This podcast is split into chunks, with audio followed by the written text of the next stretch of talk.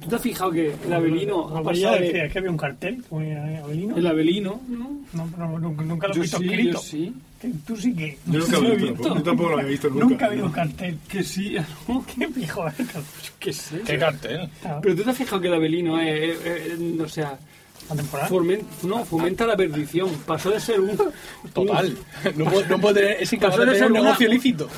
uno recreativo donde la gente se saltaba las clases para ir al Abelino, la Academia Abelino, de hecho se llamaba, La Academia Abelino. claro, porque era- te saltaban la clase para ir a la Academia Abelino a jugar fútbol o lo que te, o al frog, la- una rana que pasaba así en una con un no poco de frío. Por favor, por favor, y ahora y ahora es Lo que tú sabes de futbolín solo debe al Abelino. y ahora ha pasado a un estanco ¿Cómo que y ahora no? pasado a ser un estanco entonces A ver, él tenía ya ahí un kiosquillo, una cosa. Oh. Pero luego se vino arriba cuando vio que lo de los mm, recreativos no era negocio futuro. estuvo, ágil ¿eh, el hombre se dio cuenta de que esto no iba a buen puerto Bueno, pero estará muerto, ¿no? Abelino, todo esto. seguramente no te digo a subir. Sí, como lo ha cerrado. ¿Alguien lo, ¿al- ¿Alguien abre? Porque yo meto el dedo por aquí luego en un segundo. ¿Por qué? A ver, hay, una- hay dos nubes para cada uno. Es importante saberlo porque como estamos aquí encerrados, tendremos que racionarnos. sí sí ¿Cómo era eso de eh, vivir juntos, morir separados? Es el, uno de los motos de Lost, que es eh, vivir juntos. No, eh, Como he dicho yo, ¿no era? Vivir juntos, Vivir juntos, morir solos. separados. Ah, sí. morir solo. que es motos Mocho. Lema. Lema. Ah, lema. Por favor, yo no sé.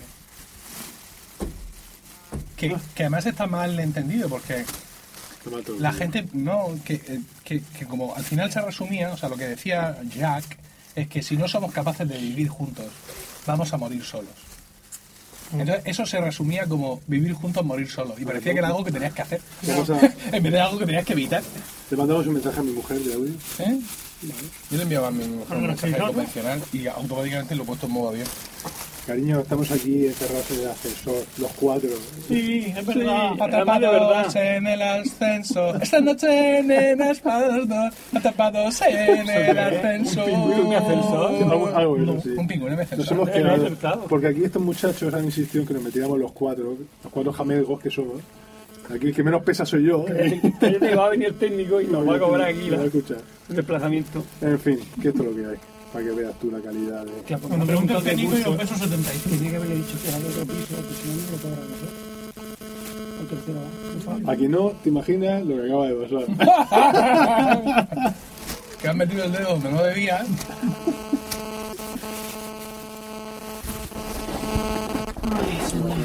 Tú lo comes, José. Yo, venga, voy a cojones, que sea lo que Dios quiera.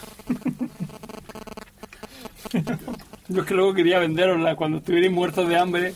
Nos hemos quedado nubes. encerrados en el ascensor aquí. Otra vez. Ahí, otra vez. Y- Estamos así listos. Otra vez. Aquí lo Nunca, nunca, Nunca, nunca lo sabremos. Imposible saberlo. Es imposible saberlo. Hagan lo que hagan, no se a enviar. ¿A qué clase de argumento de la Hombre, me trae de ladrillos. Hay esperanza. A ver, ahí arriba. Qué potro has tenido. Dale. Ya se te entiende poco hablando, pero es que cuando encima estás comiendo gominolas, No entiendo nada. Ay, bueno, pues es muy, muy rápido el servicio de este urgente de Otis. ¿eh? Si llegamos a estar ansiosos, Así. Hombre, no pensaba tú que José Antonio Otis en el coche dando vueltas por toda la ciudad como un defensor de la justicia Claro, enmascarado. yo pienso, mi vecino de arriba es técnico de Otis. pues llámalo. No es de Otis. Hostia, el de Zagoya. Es que es Caldo, es caldo. el hermano de mi primera novia, de Marina. No me digas. Sí, hombre, sí. ¿Es de, es de L? ¿Quién? La Jack, Mm, ¿Cómo que el Jack de L? No, que se hace L. no hace No, L. vaya mierda. ¿Por ¿Vamos a qué? empezar a grabar ya o qué? Está grabando desde hace un rato larguísimo. No, maldito. Porque todos se me van por el mismo lado. ¿Quién? Todos los AirPods se me van por el mismo lado. No, no son AirPod. Ya, ya lo sé, pero a ver son si no. de... Iba a decir Tsunami, ¿no? Por eso te he preguntado si era de Xiaomi, L. Xiaomi. Ah, sí, Xiaomi. Por eso, te he preguntado, por eso te he preguntado si era de L, porque los AirPods son todos que no son de L. Y si, la vamos, y son 39 euros, lo más cuesta ya, ¿no? O 35, no 35 euros. Cuatro, va- cuatro lo van a cobrar. Que llevo ya cinco gastados. No compres más. Nada. Que no lo cobra. Pero es que, ¿qué otro hay que funcione pues, así pues, y, pues, suenen bien? mal, ¿Cuál, me recomiendas tú? Co- Los que no sean esos, que Ahora se te rompen. Pues si son los de toda la vida. Si no te digo yo que no, pero si se te rompen no te los compres más. Mantenimiento. ¿Eso aguantan bien o qué? Ah, Esto sí. cobrando Lo que pasa es que el mando este no funciona. Son los meses. Ah, vale, ahí voy, que yo necesito el mando. Ya, yo como tengo el reloj de 500 euros, pues Mi mujer me manda, ahí le doy pausa. mi mujer me manda un icono de. Tu mujer no se va a Un reír. emoticono persona sudando. De persona sudando, sí. Sí. Porque le he dicho que quedado Ay, señor, qué vida. Bueno, Dice deberíamos- que por su culpa. ¿por qué no dejas el hielo en el suelo? Sí, Dios. mi bien se va de... Se va de da igual. Oye, si nos ponemos unos cubatas, ¿eh? El paso, va, el paso lo llevo, ¿eh? El colega abre. Mírame aquí.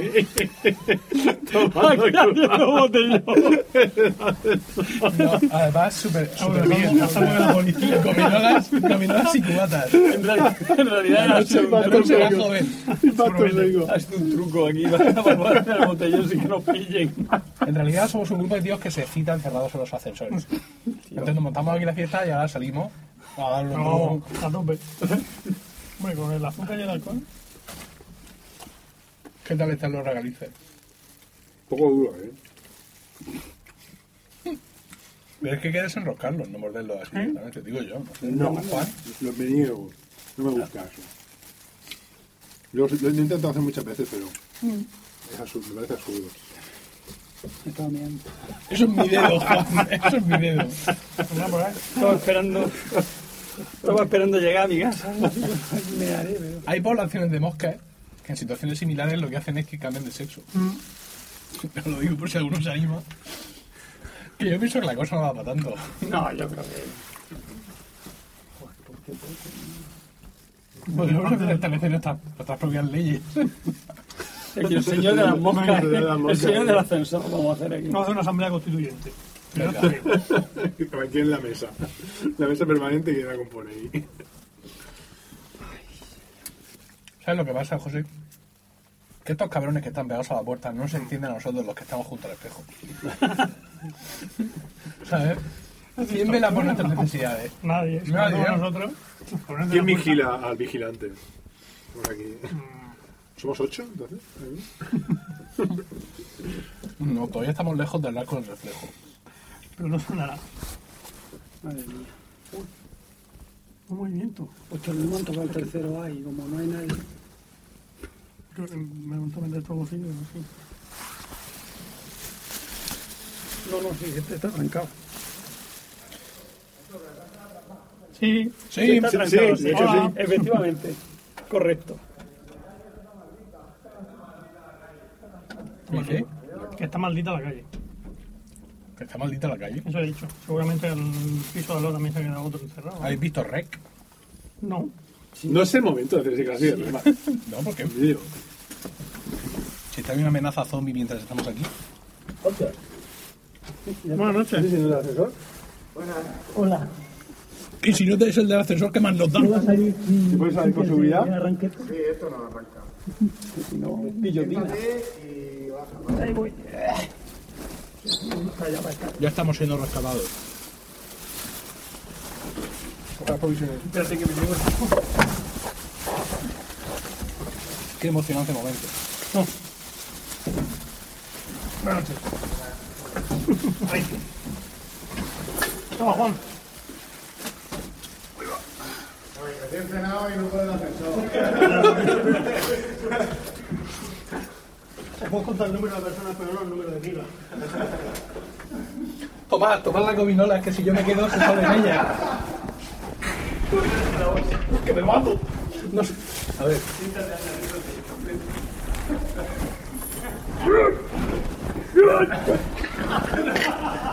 No soy capaz ni de sentarme en el suelo. ¡Uy, no me lo! Creí que nunca lo contaría. Tenga, mi por favor. Yo sé.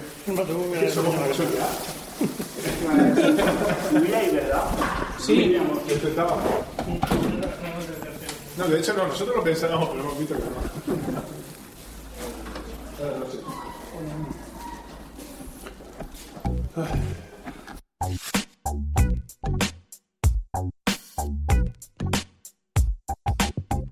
Bienvenidos a Están locos estos romanos, capítulo 4 del 29 de enero de 2016.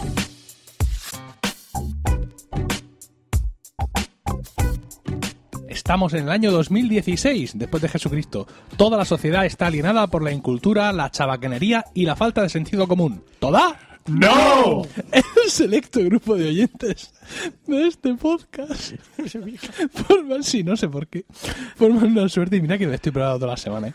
forman una suerte de aldea gala que resiste todavía y siempre la estulticia de los invasores, conociendo con asombro y desvelo las noticias que les traemos de, de los campamentos romanos circun, cir- Circuncidados. Sí, circuncidados. O circunvalados. O circunvalados. Eh, mi nombre es Emilcar y seré el corresponsal en Babaorum. Tengo aquí a mis tres compañeros, a los que paso a presentaros. Eh, Juan Iquilator, corresponsal en Aquarium, buenas noches. A ver, Diego Jaldón, corresponsal en Laudanum, buenas noches. Hola, buenas noches. Y José Miguel Morales, corresponsal en Petibonum, buenas noches. Buenas noches, Emilcar. Bueno, ya habéis escuchado nuestro incidente en el ascensor. Es una, una manera gloriosa de, de comenzar la un noche. podcast, de empezar la noche. Lo hemos empezado, teníamos que haber ah, grabado. es que lo, apo- lo- lo vas a poner. Lo he puesto ya. Ah, bien, vale. Así que no sabía. No, claro. Ah, tenemos que haber grabado la cena en el kebab. Hubiera sido mucho Te lo he dicho. También hago de sí. ¿Por qué os oigo tan bajos? A ver, ya subí. Ahora. Y bueno, pues eh, tenemos temas diversos.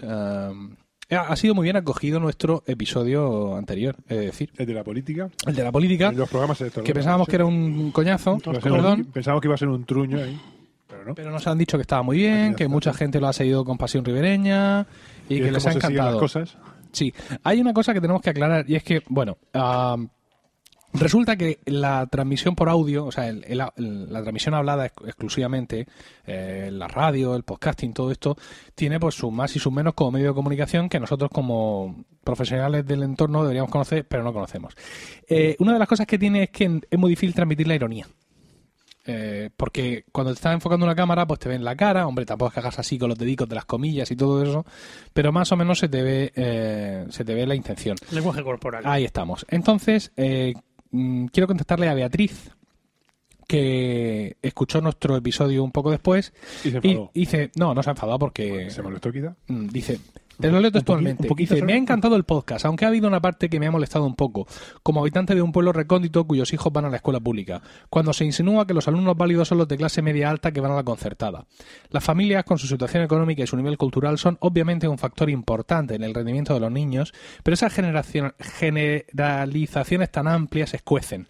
Aunque os parezca raro, se puede vivir en un pueblo, no ser de clase alta y sin embargo ser muy, muy inteligente. Y eso que no tenemos conexiones ultra rápidas. Eh, Ah, mm, quiero decir, nosotros ironizábamos realmente con eso. ¿no? Evidentemente. Porque, de hecho, nosotros aquí, salvo Juan que es mula, los demás tenemos hijos. No, no, a Juan es que no le ha llegado el momento vital. Ya lo siente él.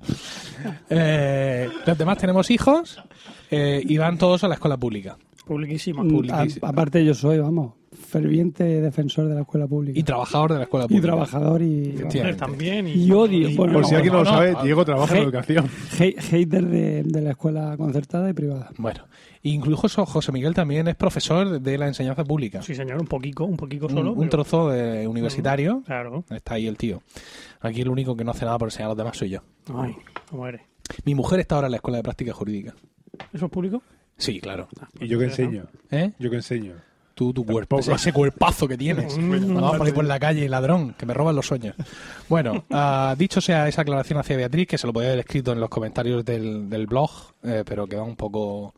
Un Te, da- poco te da pereza. ¿Eh? Te da pereza. Es que va aquí, contesto un montón de cosas. No, pero que me, que me apetecía porque No, no, sí, quería, bien. quería que quedara claro. Bueno, ¿Estarías ah, subiendo algún podcast de la red? Como ahora tienes tantos. Y tienes que tener tanta gente. Bien. Bueno, qué bonito. Está celosa. Los celos entre hermanos me parece una cosa muy hermosa. Ah, vamos a empezar ya, que la gente nos paga para algo, que es para que les entretengamos. Mm, Eh, eh, es, es mensual, está siendo mensual, están locos estos romanos, pero claro, dentro de todo el mes.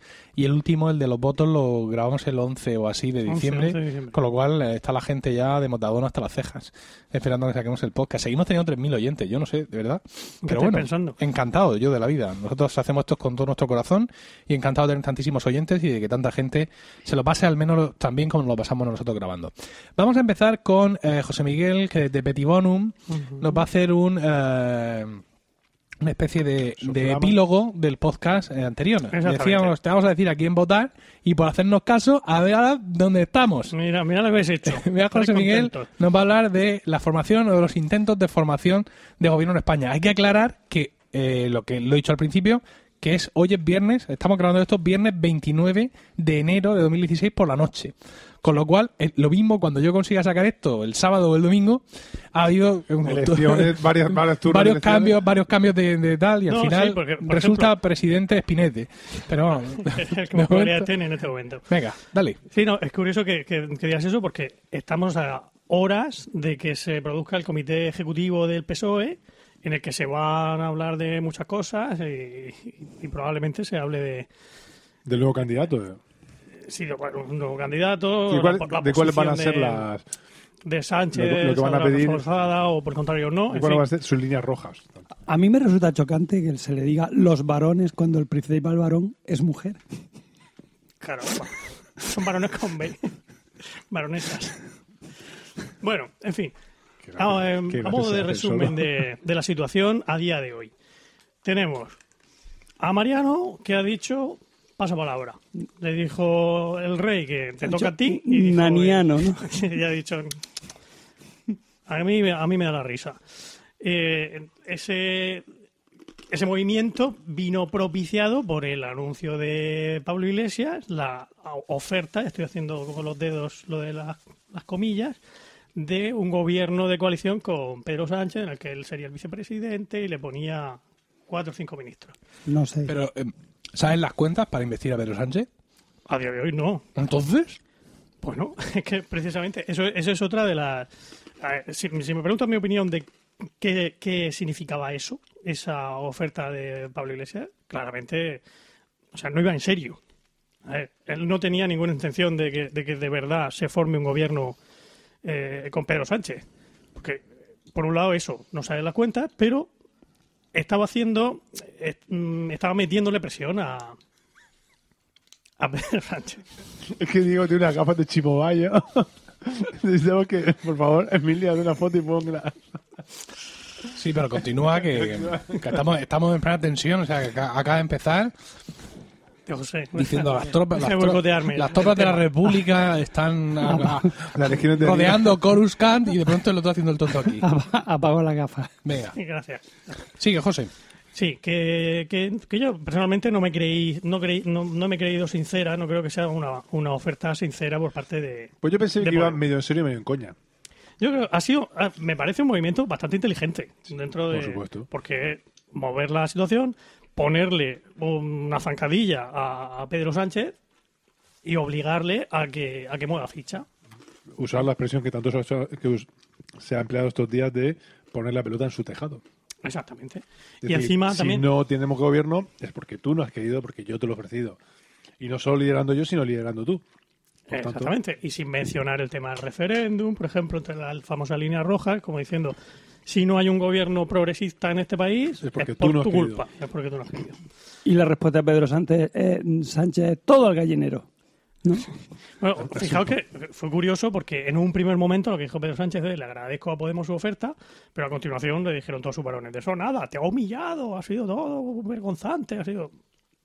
O sea que, que bueno, que ahí está, que ahí está eso.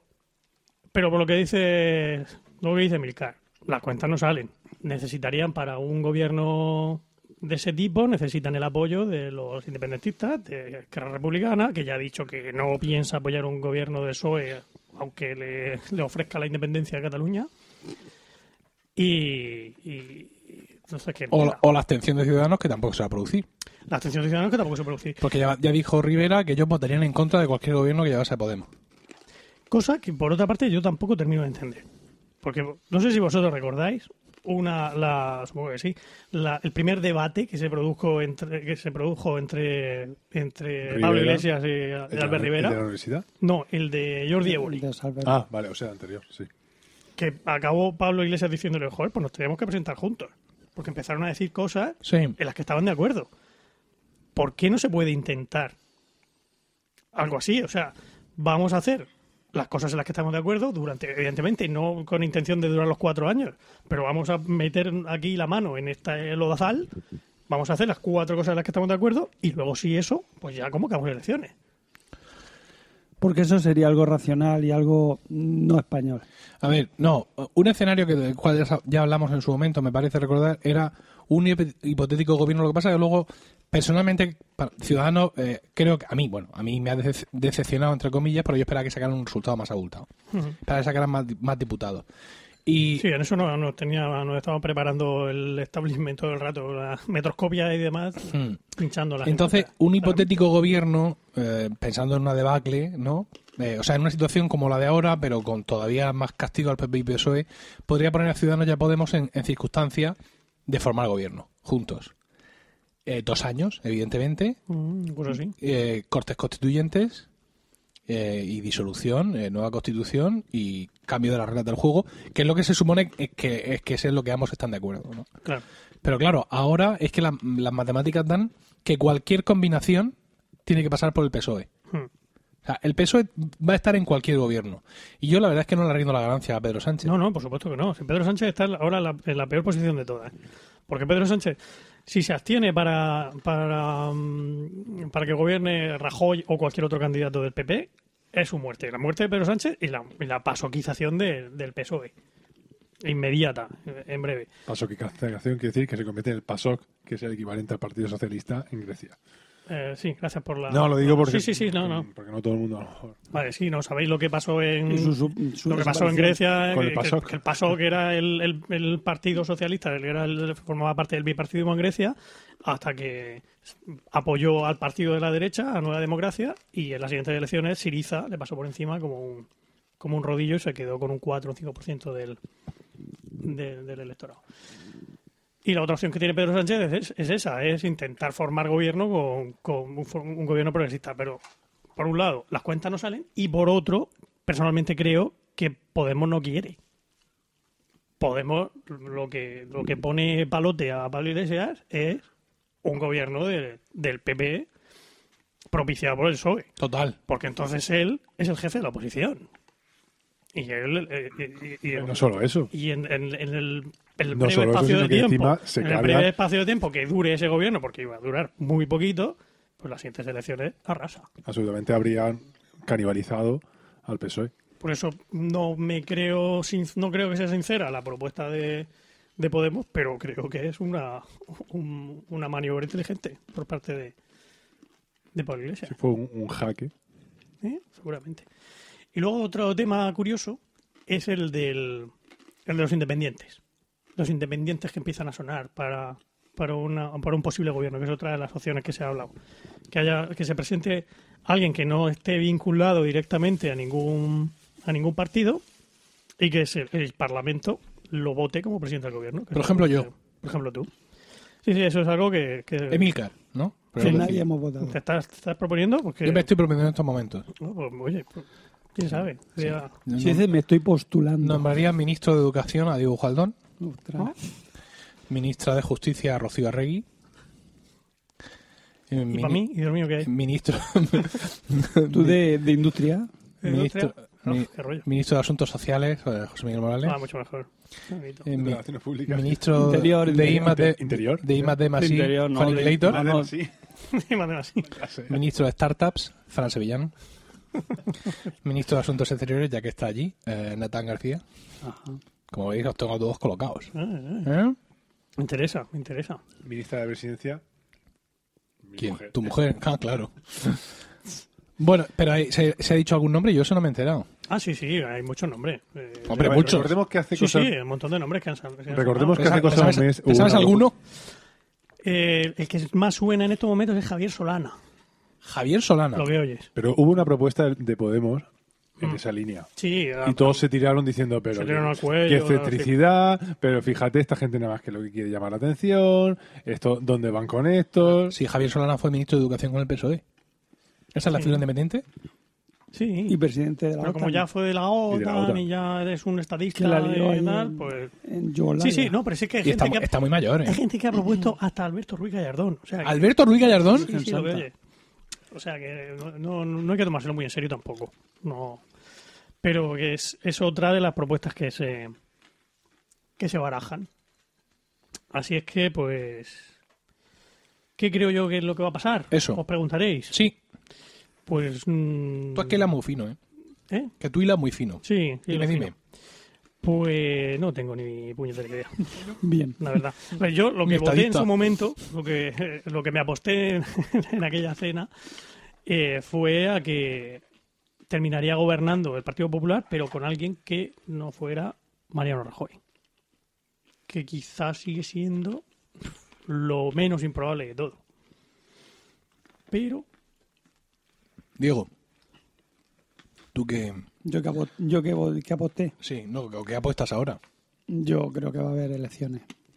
Es que, otro- es que unas elecciones mm, no arreglarían nada.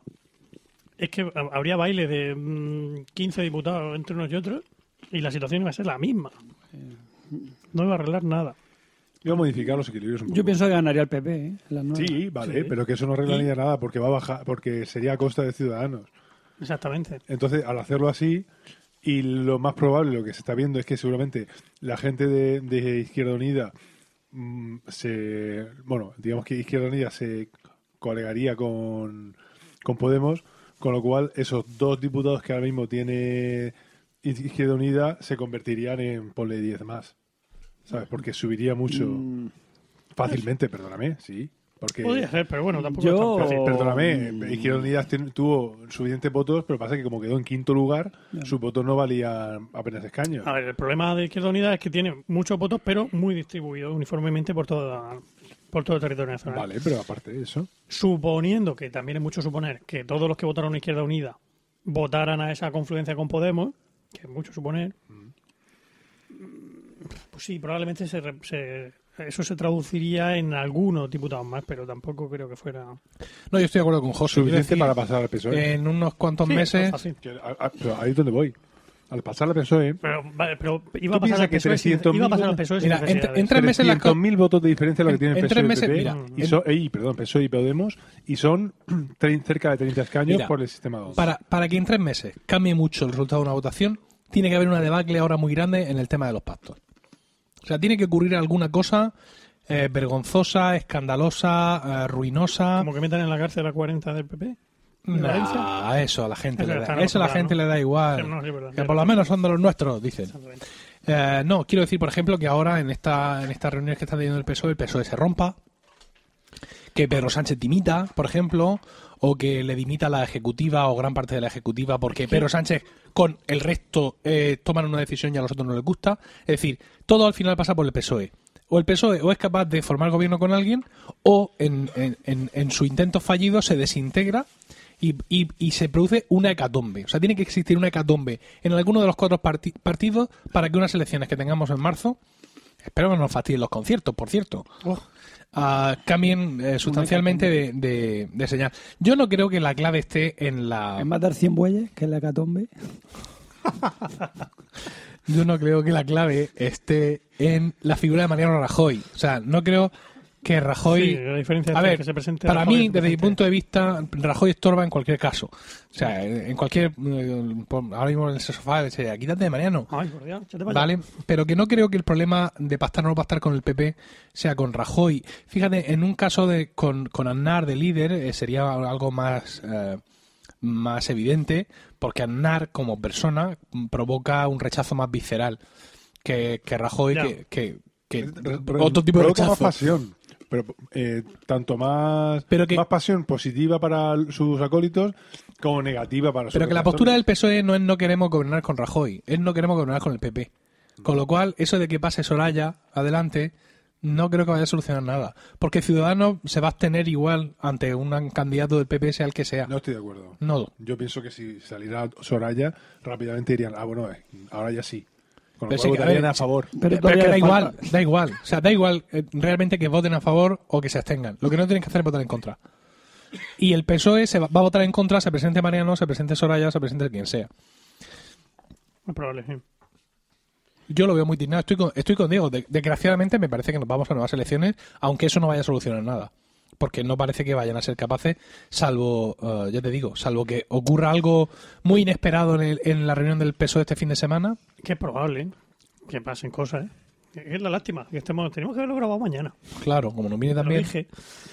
Y. ¿Qué iba a decir yo? Ah, Por que- cierto, que- tengo que avisar que mañana no voy a la reunión del CUM Murcia. Ah, gracias. Pero que, mm, que está habiendo está habiendo conversaciones secretas entre PSOE y PP. Hombre, acuérdate de la reunión esta, eh, en la marisquería que Eh, tuvieron eso, los, los señores los Hernando. Hernandos, Hernando y Hernando. Efectivamente. Eso que, Que se ahí- habla, que estaban hablando, seguramente, que pues seguramente ahí lo que estaban hablando es lo de mandar a nosotros al cañero. Eso estaban hablando No, ahí, no me extrañaría. Ah, eso, eso es una gilipollez, eso es una anécdota. Eh, ya, pero entre otras cosas. Una anécdota que me parece fatal, por cierto, pero sí, sí, no, no deja de ser una anécdota. Yo creo que ahí se estaba que estaban maquinando y estaban tejiendo hi- hilos. pues, Ahí se estaban hablando de más cosas. que de- Pero en fin, pues hasta hasta mañana no podremos saber. Total, sí, pero quiero a ver lo interesante de nuestra disquisición hoy es que realmente la realidad, o sea, mm, el- la, foto de hoy es una foto a muy largo plazo, ¿no? Porque salvo eso, salvo cosa muy rara que ocurra, ahora mismo hay pocas posibilidades más. Yo hay una cosa, hay una, hay una cosa, uy, qué lejos que estoy del micro. Y- Hay una cosa que, que sí me llama la atención. Emilio, es que- acércate al micro. Sí, oh, cómo os odio. Aquí todos han hecho su ruido, ¿no? Por así decirlo. Rajoy ha hecho su espantá. Sí. Eh, eso ha sido mala leche, ¿eh? Eh, Pero Sánchez es en plan, what the fuck? ¿Sabes? Porque, ¿quién me mandaría a mí? ¿Por qué estoy en este lío? Anda que no me lo dijo, anda que no me lo dijo mi madre. Eh, Pablo Iglesias ha hecho su movimiento maquiavélico, o sea, habrá gente, ¿cómo es posible? Se ha saltado todos los preceptos y prebendas y encima dice que se lo dijo al rey primero por respeto. Vale, sí, muy bien. Eh, estupendo, fantástico. Eh, ha hecho lo que tenía que hacer y ha, y ha sido, o sea, te guste más o menos Pablo Iglesias, comulguen más o menos con Podemos, ¿eh? comulgar con Podemos. Ah, hay que reconocer que ha sido un gesto político, movimiento inteligente, además saliendo, pues como siempre, con este, con esta presencia suya, muy de, de izquierda, con toda la gente detrás de él, el equipo, los compañeros, está todo muy escenificado como es Podemos. Falta Rivera. Exactamente. Mm. Falta Rivera para hacer algo gordo, porque sí, Rivera es... Ya, pero Rivera era un espera, espera, está- Rivera no ha parado de hablar de que acaba la selección. No, ha todo lo dicho contrario. claramente, ah, no, ha dicho claramente, nosotros vamos a mm, abstenernos ante la formación de un gobierno eventual, vamos a dejar pase mi sí, pase mi sa a todo el mundo, igual que han hecho los ayuntamientos, sin problema, es decir, que por nosotros no va a haber ningún problema, luego ya os pillaremos en las sesiones plenarias, ya os pasaremos por la quilla. Eh, lo único que vamos a hacer es votar en contra de Podemos con todas nuestras fuerzas. Es decir, ya está muy activo. Eh, al igual que mm, dice José Miguel que PSOE y PP están teniendo conversaciones secretas, también hay conversaciones que se están teniendo a través de Ciudadanos. Claro. Eh, están, está- Ciudadanos está haciendo un papel de bisagra literal. Eh, quiero decir, eh, para el, acuerdo de la mesa del Congreso, PSOE y PP no hablaron nunca entre Todo ellos. fue a través de Fue- los- todo fue a través de Ciudadanos. El otro día, aquí en Murcia, la preparación de- del pleno que ha tenido lugar estos días tuvo lugar en las oficinas, en los despachos del grupo municipal de Ciudadanos. Allí fue a reunirse todo el mundo. Entonces, un grupo de ciudadanos se reunió con el PSOE y con el PP, otro se reunió con otro del PSOE y con el PP y con otro de, de Podemos. tal. O sea, eh, son, están haciendo de bisagra literalmente, ¿no? Y yo, pues sí, Rivera ha hecho de bisagra todo este tiempo, está siempre saliendo, diciendo para esta parte, para la otra, pero yo creo que le falta algo. O sea, Sí, no, no, igual que claro. todos han hecho, un, han dado un golpe Le mm, faltan Perfecto. 20 escaños que fuerte. fuerza. Fijo. Sí, ahí también la ha dado. ¿eh? Fíjate. A mí lo que me ha decepcionado de Ciudadanos A ver. es lo de la, lo de la colocación en el en el, En el hemiciclo, Congreso, en el hemiciclo. sí. Porque si vienes de que voy a regenerar las instituciones, voy a dejar de hacer vieja política, lo que no puede ser es aprovecharte de tu posición en la mesa del Congreso para mandar al, al contrincante político intentar quitarlo de Pero medio. esto es importante realmente.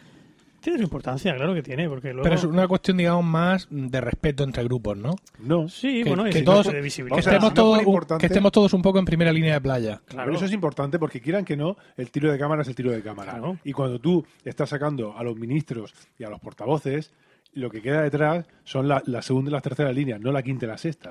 Y eso aparece. Y eso da minutos en cámara. Y eso hace que aparezca, que aparezcan tus gestos y la gente te conozca. Y si no fuera importante, no se hubieran apresurado para mandar a los otros atrás. No hubieran puesto al PNV de la antigua em, Pero el PNV ha sacado gente. sí, sí, Sí, efectivamente. De hecho, están en tercera, en segunda o tercera fila. No, en primera, en primera. Hay tres del Bueno, PNV vale, o dos del PNV gobi- en primera. del gobierno, efectivamente. Quiero decir, Sí, de- claro, detrás de claro. la banca azul. Estamos hablando de eso. Entonces, si no es importante, si están todos diciendo esto es una niñería, esto es una, esto es súper pueril, vale, perfecto, cámbiate tú conmigo, ponte tú delante. Déjame en tu sitio y me pongo yo delante, ¿vale? Entonces, si, si no es importante, no les para ninguno.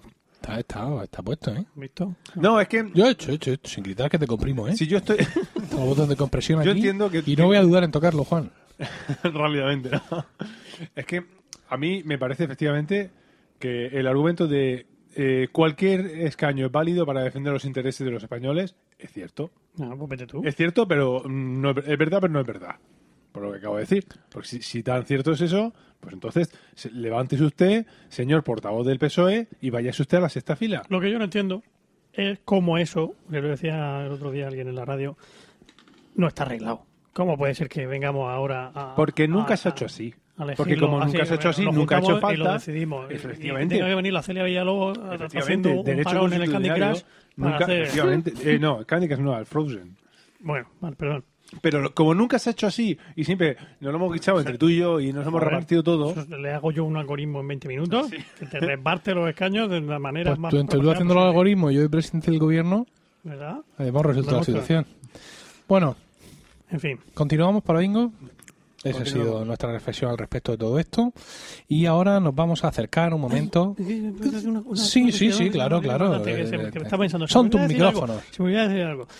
Y es que A ver, el, el reloj para poder volver a convocar elecciones no empieza a contar hasta que no haya una votación de investidura. efectivamente. ah, Por eso Rajoy dijo, no, no me presento.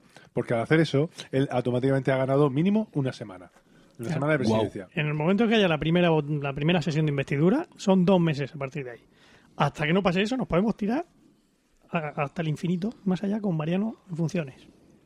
Por eso también decían que sonaba que mm, el muchacho de Podemos, Pablo Iglesias, Pablo Iglesias, ese, El muchacho de Podemos. que este sí iba a, digamos que iba a, pre- a presentar su candidatura a unas sabiendas de que no iba a salir, precisamente para, claro, pero no puede hacerlo hasta que no se lo encargue el rey. claro, ya, pero Es el claro, rey de qué manera, efectivamente, Y pero el rey ahora mismo todavía no se lo ha encargado. aún sabiendo que no iba a salir, pero una manera de forzar que empezara a contar los plazos. Claro. No, sí, decía la de Coalición Canaria que ella... Oye, mira, que yo, que yo Sí, sí, por eso que ella se presentaba. Pero bueno, bueno, ya está. ¿ya seguimos? Sí. Bueno, vamos ahora a tornar nuestra vista al campamento de Aquarium, Eso yo, ¿no? donde Juan Iquilator eh, ha oteado en el cielo unas extrañas formas. Juan, ¿puede ser eso que vemos desde, desde esto que estáis viendo desde Aquarium? ¿Pueden ser avionetas, avionetas que rompen nubes, ¿Es un pájaro? ¿Es un avión? no, vamos a ver. Empezaré con una, con una anécdota. Venga. Hace cosa de un par de meses, yo estaba, eh, era un día nublado, y estaba, eh, fui a comprar un kebab, ¿vale? Para comer. Uno para mí y otro para mí, mi señora esposa, Sí, señor. Generosidad ante todo. efectivamente. Y había por ahí una señora. ¿Eran mixtos o de ternera? No, eran, no, no, no, eran de pollo, de pollo. Ah, pues, pues. Y había una señora, una señora de estas, de mediana edad, ella, a las que le gusta pegar conversación. ahora mismo acaba de haber un pequeño fallo técnico aquí, un tirón de cable. El caso es que la señora pues se pone a, a pegar conversación, pues que si con uno, con otro, se pone a hablarle de- del tiempo al, al muchacho que vendía los kebabs, que apenas hablaba español. Esto, a esto era en un track food en la calle, porque lo estás contando como si fuera así. Algo así. Parece No, que no, no. bajaste ahí. No, no, a- esto fue en el kebab que hay al lado de mi casa. Ajá. El caso es que yo- mm, llegó el momento, me tocó el turno a mí de conversación. Qué nervio. Y entonces empezó, porque uh, pues, pues si parece que va, que mal día hace, ¿eh? Uy, que parece que va a llover. ¡Uh! Que va a llover, que va. Pero si ya están soltando las avionetas por ahí para que no llueva. Yo automáticamente me di la vuelta. Chan, Dije, chan, chan, no vuelvo a hablar contigo. Efectivamente. Entonces, ahí es cuando dije, bueno, ya tengo tema. Y yo quiero hablar de esto, del tema de mm, tanto, de, todo lo que se ha oído acerca de las avionetas que roban, que rompen, que se llevan las nubes más para allá. ¿Por qué? Porque incluso, porque esto había quedado como muy, muy magufo siempre. Pero es que ha llegado a salir en televisión, eh, en televisión, en los noticiarios de, de Telecinco, que es un, un- un medio... Lo dices como para, como para darle entidad al, al tema, los telediarios Sí, sí, de sí. Telecinco. No, mm, pues no deja de ser un, un- una noticia de mediodía. Están locos estos romanos, pero en la tele. Sí, bromead todo lo que queráis, pero tiene audiencia y eso ya le, le dota de cierta seriedad. Y ha salido, incluso ha salido en, en la prensa local de Murcia, ahí, en, la, en la verdad y todo, han llegado a hablar sobre, sobre este tema. Que se hicieran investigaciones, a poner denuncias ante la fiscalía para que la fiscalía investigara el robo de las nubes. Pues porque para los que no sean de España, si es que hay alguien, eh, Murcia se caracteriza por ser una región en la que hay mucha sequía. Entonces, pues siempre hay mucho, mucho problema de, con esto de- del agua, el riego y todo. El caso es que, pues lógicamente, no hay, no hay ningún puerto. ¿Por qué? Porque, ¿Qué es lo que pasa con esto? Aquí hay eh, mucha leyenda urbana.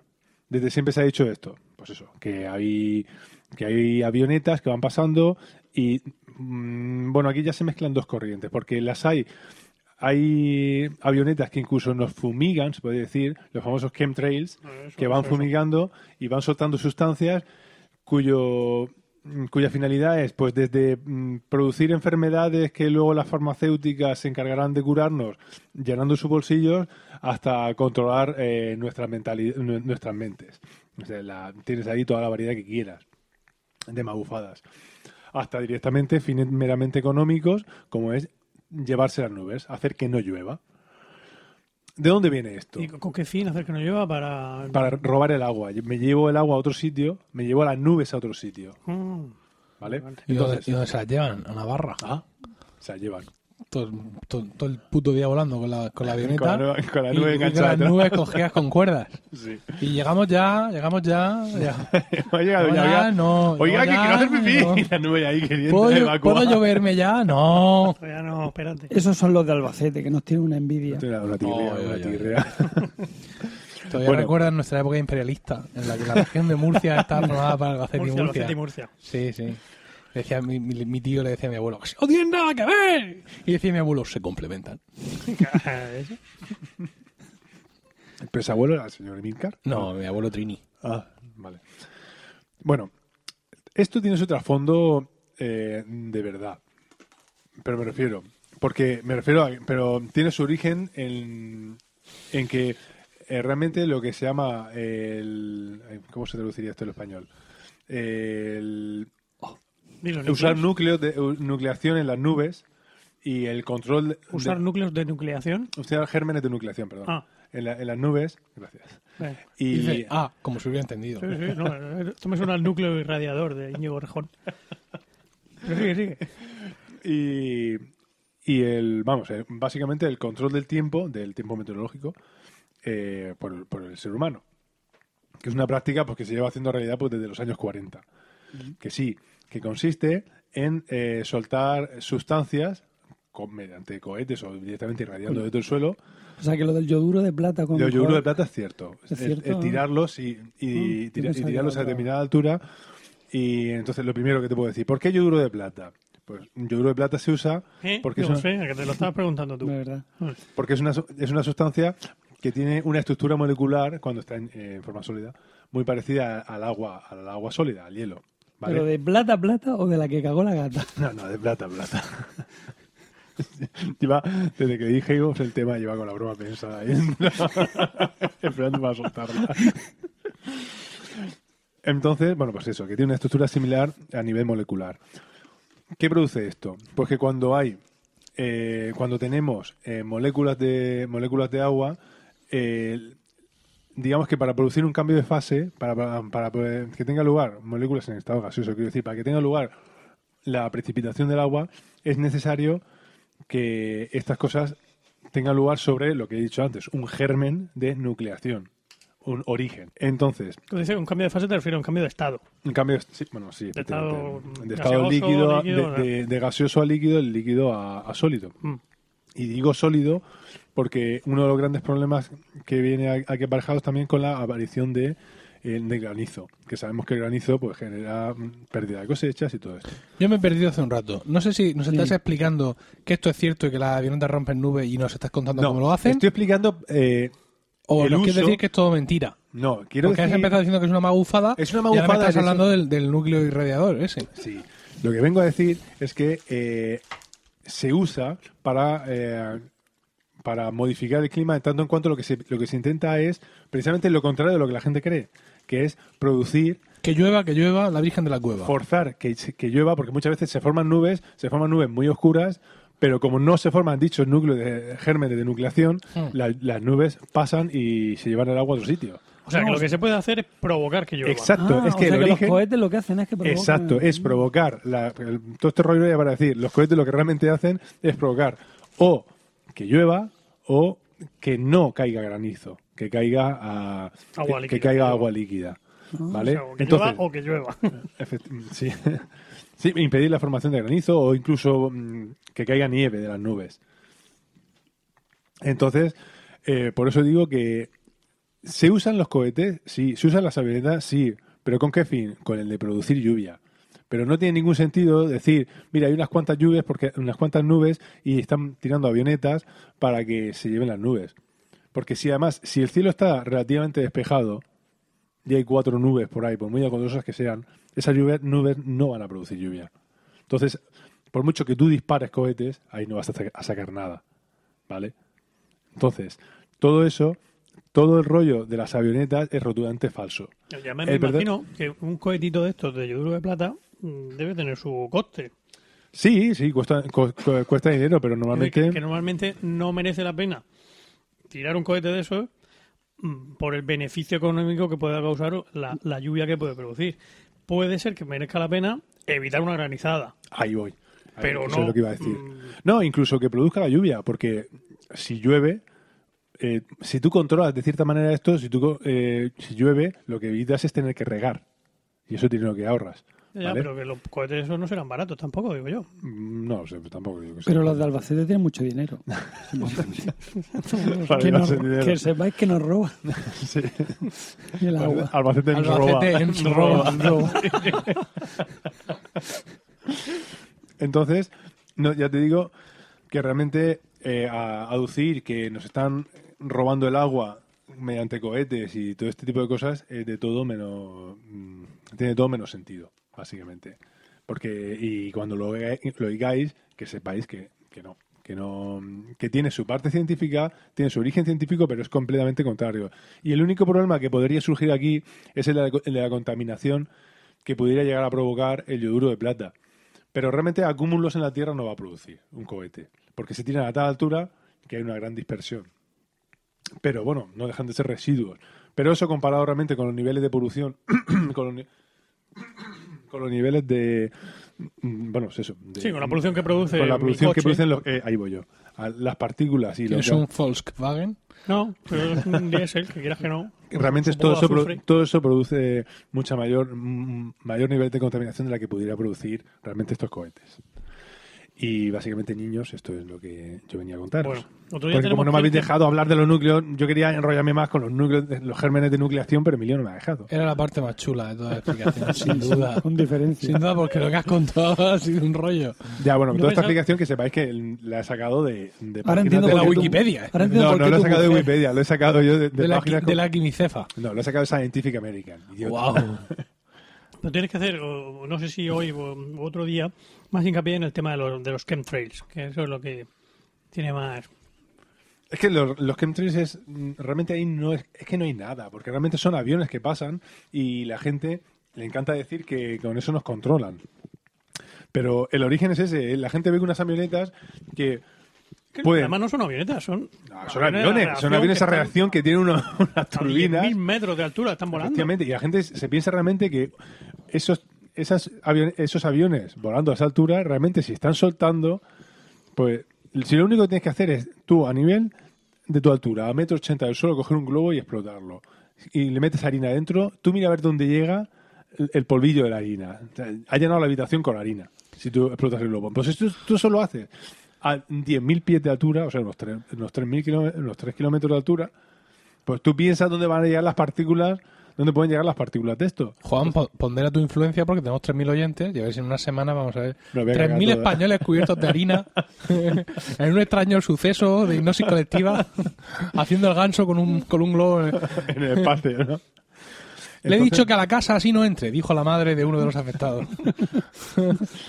Entonces realmente no tiene ningún sen- sentido, ningún sentido científico, Ya, ya, pero científicamente tú eres hablando. consciente de la cantidad de... Hay muchísima gente porque además lo- eh, pasa un avión en un sentido, pasa a otro y automáticamente en, en otro en dirección contraria. Pero, Y- y- pero es que se compran cosas... La famosa doble pasada. Sí, no, efectivamente la, la doble pasada. Un poquito de cáncer y ahora otro poco.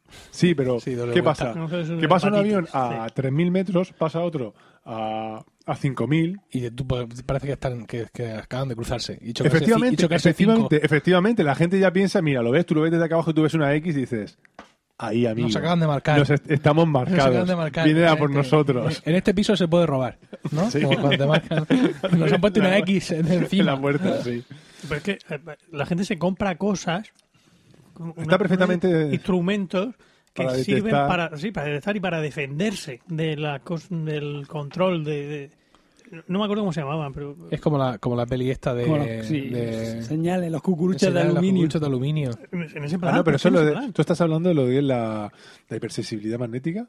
No, no, no, no, no, no. No, no, eso... eso Pero son No, aluminio, no, es que me lo contó no. un señor que, que estaba convencido de estos temas y que se había comprado no sé qué mierda, que no me acuerdo cómo se llamaba, y que estaba contentísimo porque desde entonces, madre mía, mucho mejor. En su casa estaban. Libres estaban más libres. Claro, y yo, vale, vale, Sí. como nota. En fin. Bueno, pues ya que mis compañeros no quieren interaccionar mucho más, no tienen mucho más que decir. No, no, está muy bien porque, quiero decir, es una cosa que da poco debate, pero que es una explicación muy, muy interesante de, de ciencia doméstica que te vale para contraatacar a cualquier eh, escuadra de cuñados eh, que te agredan en cualquier esquina o la y, calle. y cada señora, que cada señora que Y va, cada que señora se- de que va. Que busque conversación. Definitiva, no- nosotros sí que estamos dando eh, Ya, pero es que me herramientas a la gente para que se sienta más libre. Ya, pero es que me Porque al final la libertad está íntimamente relacionada con, con el conocimiento. Uno no puede ser realmente libre si no eh, tiene conocimiento suficiente.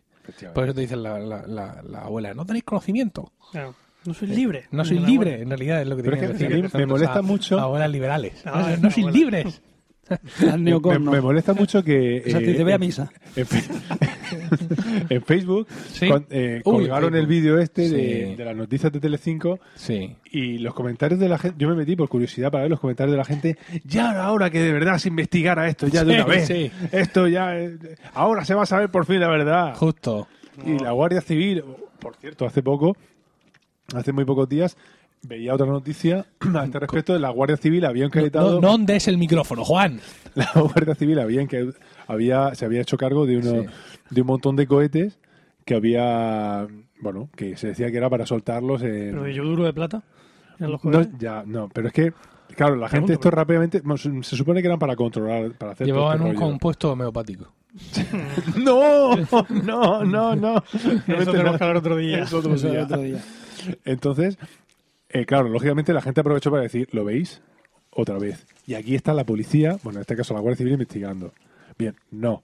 No, no. Esos cohetes fueron requisados por la Guardia Civil porque la Guardia Civil, recordemos que tiene la competencia sobre explosivos en España.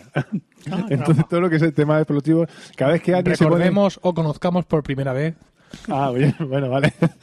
Pero cada vez que alguien resulta que se pone en su casa y, ay, mira, me he encontrado una mina de, de la guerra civil, lo, lo que tiene que hacer es llamar a la Guardia Civil para que la Guardia Civil se la lleve. A la Porque- Policía Nacional no. No, no, no, a la Guardia Civil. Sí, sí. Porque eso es competencia exclusiva de la Guardia Civil, como todo el mundo sabe, Diego. Claro, claro. Por ejemplo, yo, yo vivo en un primero. Los Si me encuentro mi- tampoco. Si me No, encuentro, Mossos no. yo vivo en un primero. Si yo me encuentro en mi casa una mina de la guerra civil, Pues con la mierda que hay en el suelo de mi cocina, yo creo que puede, Podría haber, ¿no? puede haber una de esas. Pues eso, Bueno, pues continuamos entonces. sí, me parece bien. Voy a recibiros eh, aquí en mi humilde morada de Babaorum.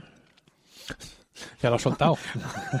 Habría que decir que hoy no estamos grabando en nuestro estudio habitual. No. Estamos grabando en el estudio en, 6. en la casa de los padres de Diego José, donde él y yo vivimos gloriosas hazañas en nuestra juventud. Que no vamos a recordar. que no vamos a recordar.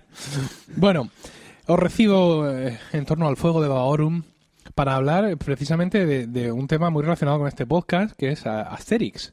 Ya sabéis que nuestro, ¿Eso qué es? nuestro nombre, Están locos estos romanos, es una de las frases recurrentes de Asterix y Obelix, unos personajes de cómics creados por eh, los franceses, eh, lo voy a leer como Albert Uderzo. Uderzo, así con acento en la O, Uderzo, Uderzo, Uderzo, Uderzo. y Rosenu, René René. Goscinny. Bueno, pues Goscini y Uderzo. Como Toda la ahí- vida. como Y toda aquí la son vida, Asterix y Obelix. eh, dos autores franceses ¿No? que crearon estos cómics en el, a principios de los 60. ¿Has dicho dos o tres franceses? Dos autores franceses. Otro también. Un número N de franceses. Ortega y Gasset. Bueno, y básicamente lo que yo quería hablar era de los últimos libros de Asterix, ¿no? Vamos a hacer un poco una recopilación. Eh, vamos a hablar de que, digamos, lo que es el Asterix clásico, eh, lo que sería la colección de Asterix son eh, 24 números publicados entre el año 61 y 79, con guion de Gostini y eh, dibujo de Uderzo, y el último de ellos es Asterix en Bélgica. Voy a toser un montón. Venga. Ole. Ey. Entonces, pues eh, la colección clásica de Asterix empieza con el número 1, Asterix y el Galo, y acabaría con eh, Asterix en Bélgica del año 79. Goscinny había muerto dos años antes, en el 77, pero había dejado ya el guion, eh, el guion escrito. Ellos estaban publicando más o menos un episodio por año, eh, a veces dos en un año, a veces eh, uno cada dos años, eh, un ritmo ahí un poco irregular. Eh, desde la muerte, después de Asterix en Bélgica, se produce una pequeña pausa y desde el año 80 hasta el 2001, es decir, 20 años, prácticamente en la misma espacio de tiempo en que la pareja original publica toda la colección original de Asterix de 24 números, Uderzo él solo publica 7 libros más. Estamos hablando de, y esto os lo digo porque os sonarán los títulos, La Gran Zanja, La Odisea, El Hijo de Asterix, Asterix en la India, La gran zanja es, es de Uderzo solo. Sí, ¿ves? La rosa y la espada, el mal trago de Obelix y Asterix y la Traviata. Yo pensaba que el primero de Uderzo solo era la Odisea. La Odisea, ¿verdad? Pues no. Eh, más cosas. Hay una recopilación que se llama Asterix y lo nunca visto, que son 14 historias cortas que se publicaron durante los 60. Historias cortas de un par de páginas o así, pero que en algunos países como España no habían visto la luz nunca, incluso hasta la segunda reedición de ese libro. Asterix y lo nunca visto se editan las 14 historias juntas en el año 93, es decir, durante la mitad de, la era eh, Uderzo. Y aquí en España solo llega ya en 2003. Eh, pero son historias, insisto, de, de- además en, el librito, antes de cada una de las historias aparece un, pequeño apunte diciendo en qué año se publicó y en qué revista o en qué periódico o, lo que sea. Uderzo eh, continúa publicando libros. eh, bueno, hay que decir que ha, ha seguido una línea decreciente en calidad eh, y, y en, en popularidad de los números. La Gran Zanja y La Odisea, el hijo de Asterix, me atrevería a decir, pero ya a partir de ahí, eh, aunque Asterix la India también tiene cosas graciosas, pero, pero hay una caída en ¿Cuál, picado. cuál, cuál ha sido el último que has dicho? Asterix en la India. Hay una caída en picado eh, considerable ya casi al final y, y ya la cosa se hunde definitivamente en 2005 con El cielo se nos cae encima. El cielo se nos cae encima, bueno, eh, los galos en realmente solo temen una cosa, ¿no? Que aparece Superman y todo. Sí, sí, sí. Los galos se dice que solo temen una cosa y es que el cielo se caiga sobre sus cabezas, ¿no? Claro. Entonces, usando este, esto como título, eh, saca un Y esto li- no es algo que les quite el sueño. Efectivamente, es un libro espantoso donde eh, los galos se relacionan con los extraterrestres y forman parte de una extraña historia de dos razas alienígenas que luchan entre ellas. Eh, pretende ser una especie de homenaje a Walt Disney. No me digáis, no me preguntéis por qué.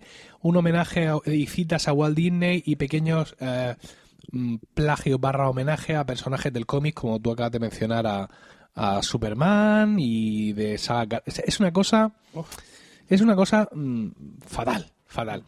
Y pero es peor todavía después, porque en 2009 se celebran los 50 años de- del cómic y Uderzo sacó un libro que se llama El aniversario de Asterix y El libro de oro. Cuando yo lo vi en, en- en tiendas, no, no pensaba que era un cómic.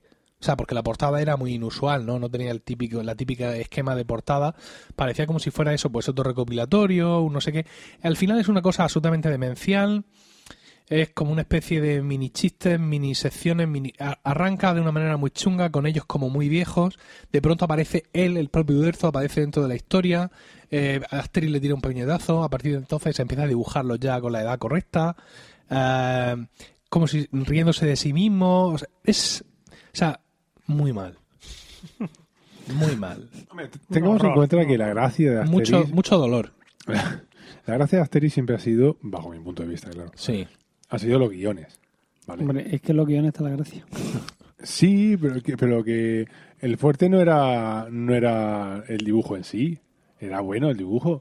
Pero la, para mí la- lo, lo que le hacía grandioso a Asterix Sí, no, era, era, el, era el guion y sobre todo la ironía, los juegos de palabras y Hombre, que- la mordacidad que ver, tenía. que, que, eh, evidentemente el dibujo acompañaba. Con un dibujo mierder, pues no hubiera sido lo mismo. No, bueno, no, por supuesto, sí, claro. Pero sí está claro. Pero, Realmente el dibujo lo único que ha aportado, yo recuerdo, por ejemplo, en la Odisea de Asterix, precisamente, la, el, el 006, sí, Sí. que era... que era, Su una, verdadero nombre era James Bondix. que era una caricatura de, de Sean Connery. Sean Connery, sí. Bueno, pues sí. Bueno, pero de esos hay mil, porque de hecho también aparece por ahí una parodia de Jacques Chirac. Eh, Sí, bueno, pero eso ya es muy, mucho más... Es un poco posterior, pero tampoco mucho más. ¿eh? Bueno, pues igual que vosotros exactamente igual, piensa mm, el Ministerio de Hacienda francés. Porque en 2011 le pidieron a Uderzo 203.000 euros. Dios. 203.000 euros. Sí, porque es que resulta que la ley de propiedad intelectual en Francia permite una serie de exenciones a los autores, de, a, los, a, lo- a los escritores. Y Uderzo se había declarado a sí mismo coautor de Asterix y se había No y se había atenido a esas subvenciones. Y la ley, la ley de propiedad intelectual francesa, especifica bien claro que los autores son los guionistas Anda. y no los meros ilustradores. En estos momentos yo no sé qué dibujantes que me estén escuchando y están eh, gritando y poniéndose en pie y lanzando maldiciones, pero es así. Esto en España no podría pasar. En España se considera autor tanto al guionista como al dibujante, ¿no? En ese sentido, pero en Francia no. De hecho, de hecho, incluso en las ediciones españolas, algunos de estos últimos libros, O sea, que si tienes un iPad Pro, no, no te acojas a esta ley. a no ser que utilices el iPad Pro para escribir Para escribir los guiones. claro. Eh, es- y eres- siendo francés. Que lo llamaréis, lo llamaréis iPad Pro. Eh, iPad Pro, ¿no? Seguramente. Eh, sí, efectivamente no me puedo ganar la vida imitando acentos. Por eso, por eso me, me dedico a otras cosas. En algunas, incluso de las ediciones españolas de estos últimos e infames números, eh, incluso de las reediciones pone guion eh, Gocini y Uderzo. Dibujo Uderzo. Porque era su Cierto, manera cierto. de intentar eh, Pescar. eh, colarse ahí. El caso es que le dijeron que no hay que devolviendo por favor 203.000 euros. Hombre, me parece ¿Qué te parece? Muy injusto. Porque que Asterix no sería Asterix sin su Claro. casco con alas, ni su cinturón rojo, ni su espada. Bueno. U- Uderzo eh, está muy mayor ya y él pues eh, ya llega un momento en el que junto con la hija de Goscini eh, ¿Qué, tienen la qué edad, qué edad tiene este señor ya? mucha. Tienen la idea estaba muerto hace... nació en los 50 por ahí, 50 y algo. Eh, tienen la idea de que hay que intentar que No. Asterix Claro, antes. No. Mira, porque no tenemos conexión a internet, si no me metía en la Wikipedia ahora mismo. Bueno, bueno, bueno. A ver, no sé si. Ay. Por cierto, se alquila casa en Murcia. Eh, nació. en- Ah, no, que va, en el 27. Eso te iba a decir. Cristo de las amapolas. 25 de abril del 27. Bueno, pues llega un momento en que este hombre con la hija de Gocini mm, tienen la idea de que hay que darle un poco de bola a Asterix, porque esto último ha sido, ha sido mortal de necesidad, ¿no? Las críticas han sido. eh, han sido incluso un poco complacientes, porque claro, tratándose de Asterix. Lo que me da mucho cariño. Se le tiene cariño, y pero esto al final, o sea, esto no hubiera pasado con Star Wars. Guiño, guiño. Codazo, codazo. Entonces, pues se ponen a buscar gente y de manera secreta hacen una serie de castings, ¿no? Y al final encuentran a dos palomos, Ferry y Conrad, que se van a encargar a partir de ahora. De hecho, ya lo están haciendo del personaje. Su primer eh, libro es Asterix y los Pictos, que salió en 2013. Y el último, Ah, este es esta gente ya. sí, y el último acaba de salir hace muy pocos meses, es El papiro del César. Eh, los dibujos son sorprendentes. O sea, ¿De buenos o de qué? de, o sea Sí, son, eh, son exactamente iguales que los de, Sí. que los de Uderzo. Mm. O sea, es espectacular. Cuando el estilo del tío es otro, ¿no? Pero vamos, es, es increíble. Él, él se toma algunas licencias, de hecho, mm, Pero es que creo que esto, esto es relativamente sencillo. Para los que saben hacer- escribir, eh, perdón, dibujar cómics, sí, creo que una vez que tú pillas Sí, un poco, tiene cierta técnica, no es tan complicado. A mí me parece absolutamente imposible, increíble ser capaz de hacer eso. creo que lo de los compuestos químicos es parecido. Una vez que tú estás ahí mezclando cosas, al final es todo lo mismo. Bueno, el caso es que el papiro de César sale en, en 2015. Eh, y bueno, de estos dos libros, pues se ha dicho un poco que eso, que bueno, el dibujo está muy conseguido. Iba a deciros que hay como algunos cambios de plano, ¿no? Hay, hay eh, viñetas que nunca se las hemos visto a Uderzo, no ya en cuanto al dibujo, que yo digo que es igual, sino digamos el, el enfoque, ¿no? El punto de cámara. Y eso, eso es, mm, le hace algún toque novedoso. Y en cuanto a los guiones, pues eh, la cosa ha estado más o menos bien. Quiero decir, el de Asterix y los Pictos, pues mm, era un poco. A mí me recuerda un poco a Tintín. Era un poco, venga, voy- ahora voy a conducir yo solo. Eh, daba la sensación eso por parte del guionista, venga, ya, ya, ya, ya, ahora déjame a mí solo, ¿no? Es todo con muchos tópicos, con, o sea, los piratas, eh, Asterix que come, eh, perdón, Obelix que, que come, Asterix que es ingenioso, to- Ya, todo ya, como no, muy, Mm. ¿sabes? Como muy... Grandes éxitos puestos. Como la última de Star Wars. Justo. Eh, ojo, ojo. No, no, ahora- ojo, ahora ojo, que hablaré. visten. Eh, el papiro de César eh, intenta hacer algunas cosas más, algunas historias más, pero a ver, me, pasa eh, con estos dos libros, Asterix y los Pictos, el papiro de César, y también con los últimos de, de Uderzo. eh, Lo que me sorprende es que no has comentado nada de, lo de los de los guiones de bueno que se ha pasado las- lo que eran las películas sí, pero pasadas a libros porque es que estoy hablando de los libros nada más. ya pero es que me sorprende una cosa siempre me ha llamado la atención te estás muy sorprendido. es lo bueno En que lo bueno es que me han parecido lo- lo- los libros siempre Sí. y lo malísimas que me han parecido las películas Mira, te recomiendo ¿Qué? que expongas ese tema en un futuro número de Están locos estos romanos y deja terminar el mío. Y te calles. Ahora. Bueno, eh, os decía que la sensación que me da... si eh, estuviéramos en mi casa esto no pasaría os echaría todo ¿eh? Habla con tu mujer. a ver, ¿tú has, leído, tú has leído también algunos de los... ¿Has leído La Traviata? No, no. A ver, No. Pues yo sí Yo- lo leí. ¿tú lo has leído? ¿Sabes? La sensación que me da es que es como y no una- lo recuerdo. No, es como una puesta, ja, claro, es como una puesta en, esce- en escena de todo, ¿no? Es decir, eh, tenemos al, eh, a todo el mundo, tenemos a ese Automatics pegándose con orden alfabético, tenemos al anciano, o sea, es todo el mundo puesto ahí delante, ¿no? Haciendo cosas, pero no termina de pasar nada realmente. Es un poco el efecto Indiana Jones en busca del arca perdida. No. No, La La calavera de de cristal. no, en busca del arca perdida. la primera Sí. Digo, Explícate. explícate porque... Desarrolla eso. A ver, esto, eh, esto es muy, muy muy, conocido. Salió en, en- incluso en Big Bang Theory. Si tú quitas a Indiana Jones de la película de En busca del arca perdida, la película acaba exactamente igual. Es decir, los nazis se encuentran el arca, la abren, y los ángeles que hay dentro del arca matan a los nazis. Punto y final.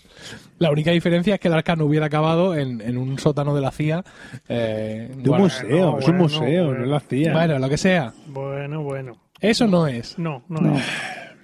Exactamente igual. No, No, ¿por qué? Porque los nazis encuentran el arca gracias a... Encima. Claro. Gracias- si, si no hubiera sido por Indiana Jones, no encuentran el arca. Ah, eso, bastón. lo- eso dices a favor o en contra. Porque tenía el bastón de no sé Claro, quién, ¿no? Que, se, que al nazi se le había quedado la marca Sí, en la mano, bueno. pero no tenía el otro lado. Como fuere.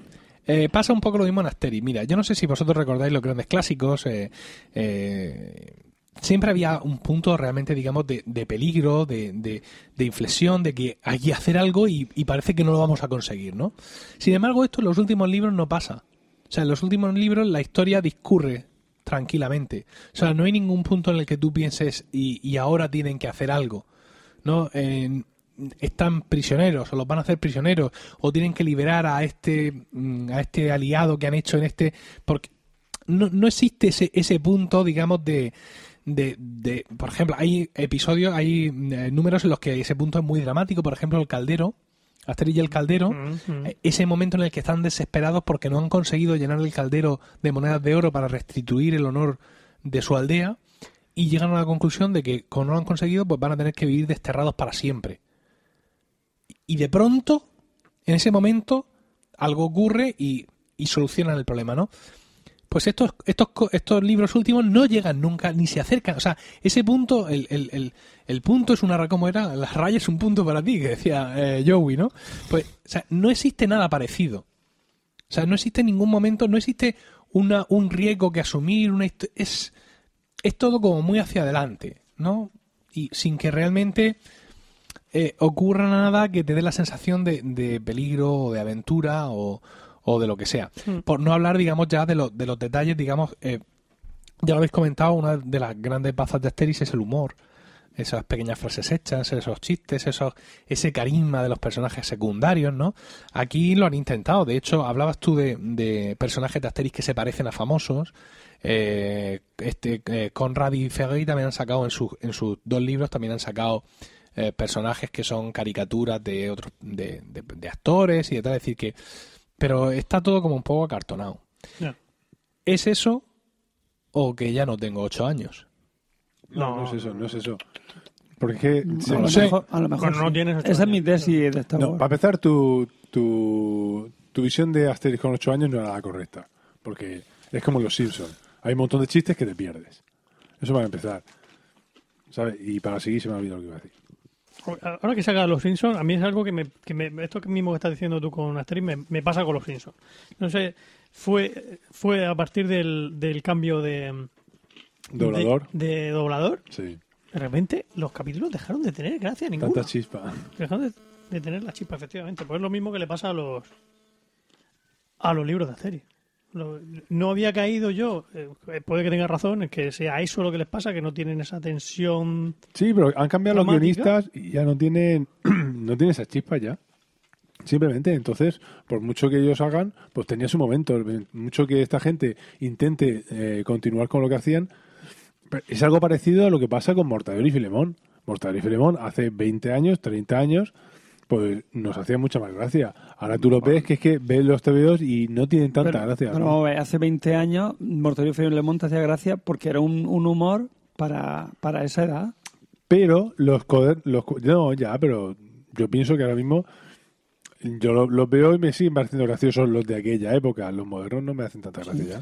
Y no ha sido siempre así, ¿eh? Fijaos si, eh, si recordáis algunos de los títulos iniciales de Uderzo, La Gran Zanja, La Odisea, El Hijo La de Asterix. es uno de los Buenísimo. mejores libros de Y en Asterix. La Gran Zanja sí existe este clímax. En La Gran Zanja existe este problema, este pueblo galo que está dividido en dos. Y hay un momento en que hay una escalada de, de- de- de los problemas eh, y de- que desemboca en, en- en- en- en una resolución. eh, uno de, de los lados está más es pro-romano, el otro no, no sé qué, no se sabe qué pasa. Está el innoble ácido nitrix por ahí, eh, con su olor a arenque. Todo este tipo de cosas del olor a arenque, todo esto son, ¿no? ¿ves cómo reír? Son, son chistes que aunque el guion es- se supone que es solo de Uderzo, pero que parece como que vienen atrás. En Asterix en la India, también ocurre, también hay una gran crisis, hay un momento en el que mm, eh, eh, algo va a pasar, Sí, que van a esta- matar a- una- que la van a matar, porque tal, Porque eh, no llueve veo el sol brillar y la hierba verdear, vale, vale, vale. oh, hermana, mi querida hermana. Sí, ¿No? sí, sí, sí. sí, sí, sí, sí, sí. Hay muchos chistes, ¿sabes? Con recurrentes, es decir, que dices tú, ah, mira, tal, se mantiene, pero luego de pronto hay una caída en picado, yo no sé si estos guiones estaban ya de antes. ¿Sabes? Porque el, per- el personaje de ácido nitrix con olor a arenque, Eso. Es un sello de eso es, eso es brutal, ¿sabes? Y no me casa nada eso con eh, los marcianos. Es que es para verlo en los marcianos, ¿eh? Ya, pero sí es muy posible que, tuviera, que ¿Tengo yo su... acaso cara de tita? Te- Efectivamente. Tengo yo acaso cara de tita. Pero, Nosotros claro, los sumerios estamos en guerra con ellos. Eso es genial, Eso es maravilloso. ¿sabes? Por eso digo que eso- esos números primeros de Uderzo, o bien él lo conserva todo tal, o bien eh, eran guiones que el tío tenía por ahí guardados. No, yo sea. pienso que los tenían ahí, mm, que no se habían perfilado y que este hombre los terminó y los dibujó. Pues esto es como cuando se Como murió... De Mozart. Eh, Sí, o como cuando se murió Steve Jobs, que hasta hace poco dijeron, bueno, pues ya has terminado de salir todo lo que tenía Jobs en la cartera. Ahora empiezan a salir, ahora el Apple Watch es el primer proyecto típico de Tim A las Cook. mierdas que está... Pero bueno, eso lo dijeron los mismos que dicen que van a va a salir un iPad 7 con pintas de colores en las esquinas. Nadie ha dicho eso nunca en Apple, Juan. ¿Qué dice? Ha salido alguien de Apple diciendo, bueno, este es el último producto que dejó Jobs. A partir de ahora, a partir de ahora no sabemos bien lo que hacer. Oficialmente no, pero Emilio, tú deberías escuchar algún podcast sobre tecnología, ¿vale? En fin. Cristo de la amapola. bueno, en definitiva, eh, eso, pues mm, quería plantear eso, que lo que ha pasado con los últimos libros, esa caída en picado, ahora parece que quieren remontarlo un poco. Desde luego, desde mi punto de vista, aunque hay gente muy contenta con el papiro del César, yo no soy uno de ellos. ah, el papiro del César también le, le ocurre lo mismo. Yo o sea, no, tiene, creo que no es hay un una crisis. ya de intentar revivir algo que... No hay una crisis, ¿sabes? Y, y- y el, el sacar a César por medio y, y traerlo, involucrarlo, es algo que, que últimamente estaban haciendo, porque en la Traviata también aparece César como muy presente. ¿eh? O sea, eso de que tenga que venir César desde Roma, ¿sabes? A darle un poco de... Arreglar el, el, el- el álbum. como que, que en definitiva es como acaba Asterix el Galo. Asterix el Galo, el primer episodio acaba con, de pronto con la llegada de César, ¿no? Y la- esa llegada de César mm, pone fin a lo que estaba ocurriendo con, con las legiones de allí y César pues firma con una especie de, de armisticio y cada mucho los olivos, ¿no? César muchas veces tiene esa, esa presencia en los cómics. Entonces, tanto recurrir a César al final, eh, tanto va el cántaro a la fuente. Y bueno, pues eso os comentaba, y con esto ya a- acabo y doy pie a, Diego, que tenía la duda, me, habéis despejado, que no sé si son, si son los libros, si es el, nefasto, seguramente, papel de Duerzo como guioni- guionista en, en su última etapa, el, estos tíos que le quieren coger el aire, pero que yo quizá no dejo que se lo cojan, o que no tengo ocho años, que es lo que... Yo pienso sinceramente que no, que la gracia era Agostini y cuando terminó esto, pues deberían haberlo eh, deberían haberlo dejado ahí y que perdurara en nuestras memorias, pero qui- quisieron seguir explotando la, la gallina de los huevos ¿No le vas a dar una No. oportunidad a Ferri y Conrad? No, no me gustó. Lo que he visto hasta ahora no me ha gustado. Pero, cuando, pero si, si hubieran diri- o sea, si hubiera sido cuando murió Goscinny, lo hubiéramos perdido, por ejemplo, la Odisea, que a mí me encanta. Pero es que posiblemente yo mantengo la teoría esa que sacábamos aquí, que creo que eran guiones que estaban a mitad. Mm, vale, Podría ser. ¿Quién no sé. Bueno, continuamos. Pues sí. Continuamos con otro mito de nuestra infancia, zaherido por, por, por los haters. Digo, José, Sí, bueno. nos vas a hablar de Star Wars. Sí, yo voy a hablar de Star Wars. ¿Qué hacemos con Juan Aniquilator? No, no Mandamos empieces a disculparte. Digo, sí. No, no, no, no, no, no voy a ¿Qué disculpar. hacemos con Juan Aniquilator que no ha visto Star Wars episodio No, 7? pues no hacerle spoiler. Porque yo voy a hablar de mi impresión. No pienso hacer todos los spoilers que me dé la gana. Así es que los que no hayan visto la última, Porque parece ser que Juan Iquilator es el único que está aquí que, bueno, de de los Sí, de los- de efectivamente, es el único que está aquí que de no lo ha está visto. no lo ha visto. No parece- de- no parece pero ser, los ¿eh? oyentes seguro que hay más de uno y más de dos que no lo han oído. Pues dándole al stop y a escuchar cualquier otro de los podcasts de Emilcar FM. No, no, o sea, cuando vaya a hacer un spoiler lo digo, o creo que lo diré. No, no, no, no, que dejen de escuchar. Pero entonces se van a perder lo que me interesa. Pues que vean la película y luego escuchen. Mm, Jamás lo harán. Bueno, no vamos a ir avisando de cada spoiler. No, a es a que no voy- quedáis. Si es que yo lo que voy a hablar de la pero bueno, impresión. pues si- Bueno, pues tú impresionate, venga, empieza, que es tu sección. Bueno, Dale ahí. vamos a ver. Para, para empezar me siento un poco cohibido porque tengo aquí un gran Star Warólogo que es aquí Emilio. No te preocupes, habla. Que sale en. Que Emilcar, que sale en, en, en podcast de afamados. La biblioteca hablando- de Trantor. Pues efectivamente, hablando sobre, sobre el tema y muy bien hablado. No sé, bueno, Venga. seguimos. Eh, yo lo que quiero comentar, bueno, ha habido mucha gente que ha denostado la película, ha dicho que, bueno, que no sé qué, que es la repetición del episodio cuarto. Pues puede ser que fuera, puede ser que sea la repetición del episodio cuarto. Pero es que realmente esta película no estaba hecha para la gente que ha visto todo Star Wars y se ha leído el universo expandido y que piensa que cualquier tiempo pasado fue mejor. Porque está claro que haga la película que haga, todo el que se haya leído el universo expandido, como sabe que el resto no nos hemos leído el universo expandido, piensa, o sea, va a tirar por tierra esta película porque es, es como vulgarizar, oh, vuelve ahora otro- otra vez lo mismo de siempre, o sea, lo mismo de siempre y tal. Hay, hay una, historia- hay una sensación de pérdida. la O historia sea, de la he, muerte. he llegado a mis últimos 20 años Claro. a ser un experto en universo expandido y de pronto han llegado y han dicho que todo eso no es canon y no vale. Efectivamente. ¿Y ahora qué hago yo con mis títulos? ¿No? ¿Qué hago yo con mis masters? A eso Yo, yo sé perfectamente lo que es el universo expandido, pero puede que entre nuestros oyentes haya alguien que no lo sepa. Juan no, lo- Juan no ha visto la séptima y no sabe lo que es. el- Yo os lo, Juan no sabe lo que es el universo yo os lo cuento muy rápido. Las, eh, las películas de Star Wars hasta hoy eran el episodio eh, 4, 5 y 6 y el 2 y el 3. Entonces, eh, ¿qué pasa? ¿Y el uno qué? Estoy hablando, estoy hablando de la Biblia. Entonces, ¿qué ocurre después de eh, el retorno del Jedi? Pues ahora para nosotros ocurre el despertar de la fuerza, el episodio 7, pero Entonces esto, ya oficialmente es Jedi. El retorno del Jedi. joder, si nos atrancamos aquí, De hecho, no salimos esta noche. de, ver, de hecho sí. le digo, vamos a ver Retorno del Jedi. Y dice mi hijo, del Jedi, papá, del Jedi. Bueno, Si son Gocini y Uderzo, es el Jedi. Vale, el Jedi. Yo no, no lo he dicho por hacerme el anglófilo, que, que conste. Eh, entonces, ¿qué es lo que pasa? Pues que, eh, de alguna manera, la historia de Star Wars sigue. Con guionistas de Lucas, eh, con una editorial de cómics, la que ha publicado los cómics de Star Wars hasta ahora, siguen haciendo colecciones, digamos, historias y publicando libros de lo que pasa en el universo, entre comillas, oficial de Star Wars después de la destrucción de la Estrella de la Muerte en la Luna de Endor. Entonces, pues ocurren cosas, resulta que el emperador no estaba muerto, eh, porque tiene una serie de clones donde él desde el lado oscuro se reencarna, coge a Luke, lo atrae al lado oscuro, eh, lo hace su aprendiz, pero Luke se zafa, y luego hay otros Lord Sith eh, que son alumnos del emperador, y Luke se echa novia, y tiene un zagal o una zagala y Leia y Solo eh, tienen un niño y luego gemelos y no sé si el mayor o uno de los gemelos se hace eso pasa en- sí sí sí. Se hace del lado oscuro y mata a la mujer de su tío Luke y el Cristo una cosa tremenda. Y, y, y- y expandido bueno y, y muchas historias antiguas también. O sea hi- historias antiguas quiero decir historias que ocurren miles de años después del dicen- episodio 1 Y luego dicen que es el Silmarillion, es un ladrillo. ¿Sabes? No, es que sí yo he- dio yo un he, le- ladrillo. he leído historias de los antepasados de los Sith. Ojo. ¿Vale? Ah, sí, sí, sí. Unas tribus ocultas que practicaban una extraña eh, brujería, es decir, la leche. Luego, eso para toda esta gente es súper, eh, es lo más. Y, ar- y, y- y lo que viene ahora, pues es una mierda. Entonces, es, es por donde yo voy. Yo, yo no dudo que, bueno, que haya cosas muy buenas en, el universo expandido. Yo no he leído nada, lo, reconozco, pero estoy seguro que habrá mm, porquería a, a, a tutiplén. Y esta gente, mm, yo no sé si, ha sido capaz de reconocer todas estas tonterías. Pero a lo que yo voy retomando es mi sensación cuando yo vi esta película. Yo vi esta película con mi hijo que tiene seis años.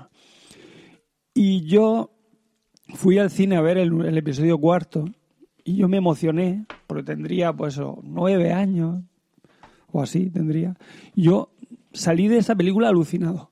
Y cuando mi hijo vino, fue a ver el episodio séptimo, le vi la misma sensación. O sea, estaba conmigo en el cine y estábamos diciéndome, papá, mira, viene no sé qué, viene. O sea, una emoción que eso no está pagado con, con nada. O sea, eso demuestra que por fin han vuelto a, encender la chispa de Star Wars. No sé si los niños que vieron el episodio Fantasma en su época Muy bueno, muy tuvieran la misma tuvieron la misma chispa o, que no hablamos. o por el contrario no.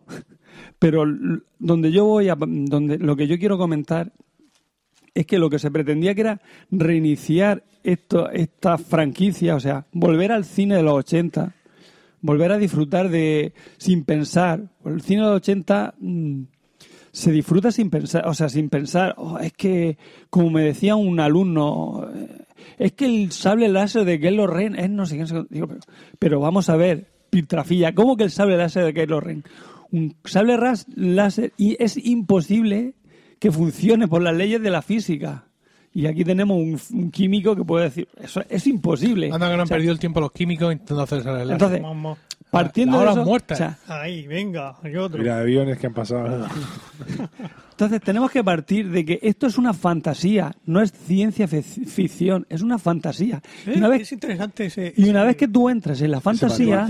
Tú tienes que vivir en ese mundo de fantasía y no tienes que darle la vuelta de es que claro, es que ahora resulta que cómo es posible que ¿Cómo es posible que talle una, una nave en el vacío del, del Y- y espacio? suene. Y haga ruido. y haga ruido. Claro, o, o es que Kylo Ren, como si tú cuentas la edad, no puede ser que tenga 21 años porque resulta que se casaron eh, esta Leia y, y Han Solo en tal año Se casó preñada, más cosas. y no me sale la cuenta. Claro, al- al- En tal año según el universo expandido ese. No, ¿O es en la película? No, no, ¿No se la- casan? No, en la película no aparece, pero bueno, en la, película, quiero decir, ellos han seguido con su vida. Pero bueno, se pueden hacer muchas cuentas. El problema del universo expandido es que se ha preocupado mucho de dar muchas explicaciones, porque como tenían todo el tiempo el mundo, ¿sabes? Como no, tienen otra cosa que hacer, pues se ha dado muchísimas explicaciones. Se ha intentado, digamos, reconstruir eh, todo partiendo de una idea de Lucas que no tenía ningún sentido en ningún momento, ¿no?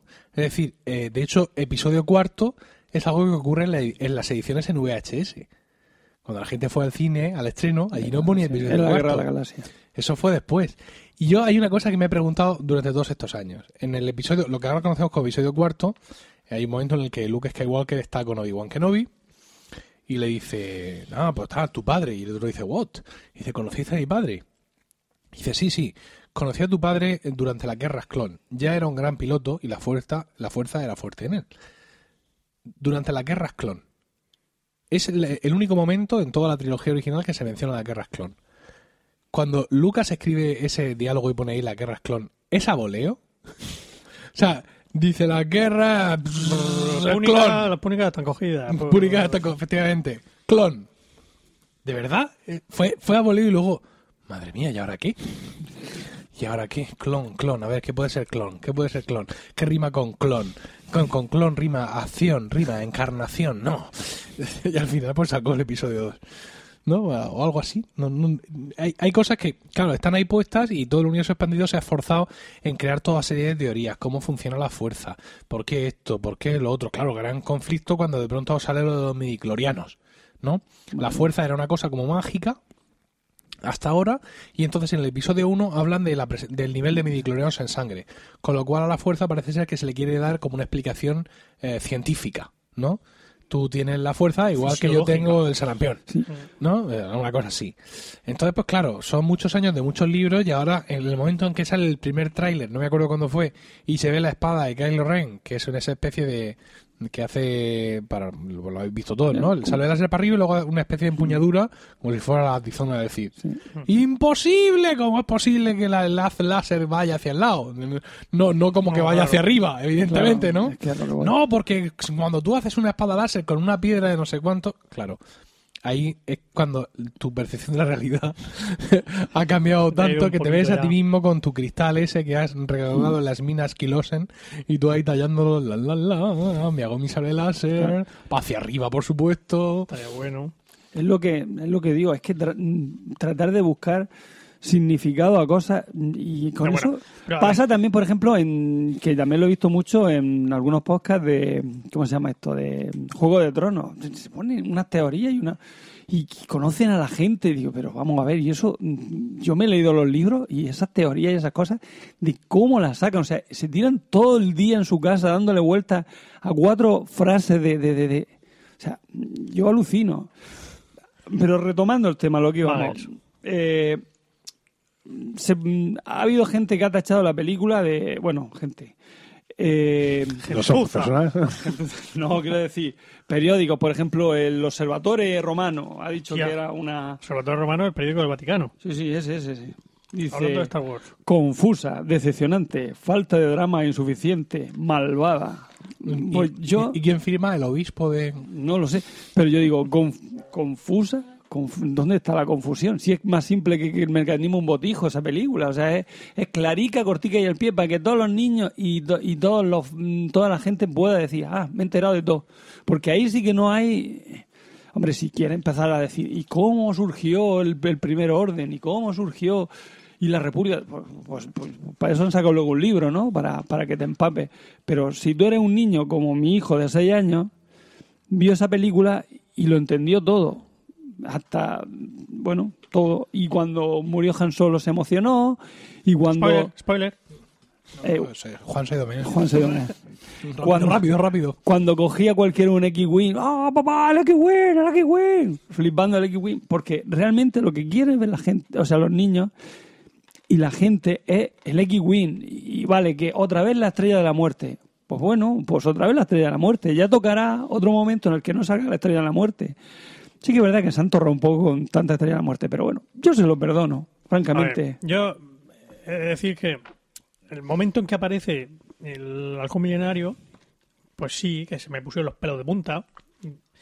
El momento en que aparece mm, Han Solo y Chewbacca, te, te emociona, ¿eh?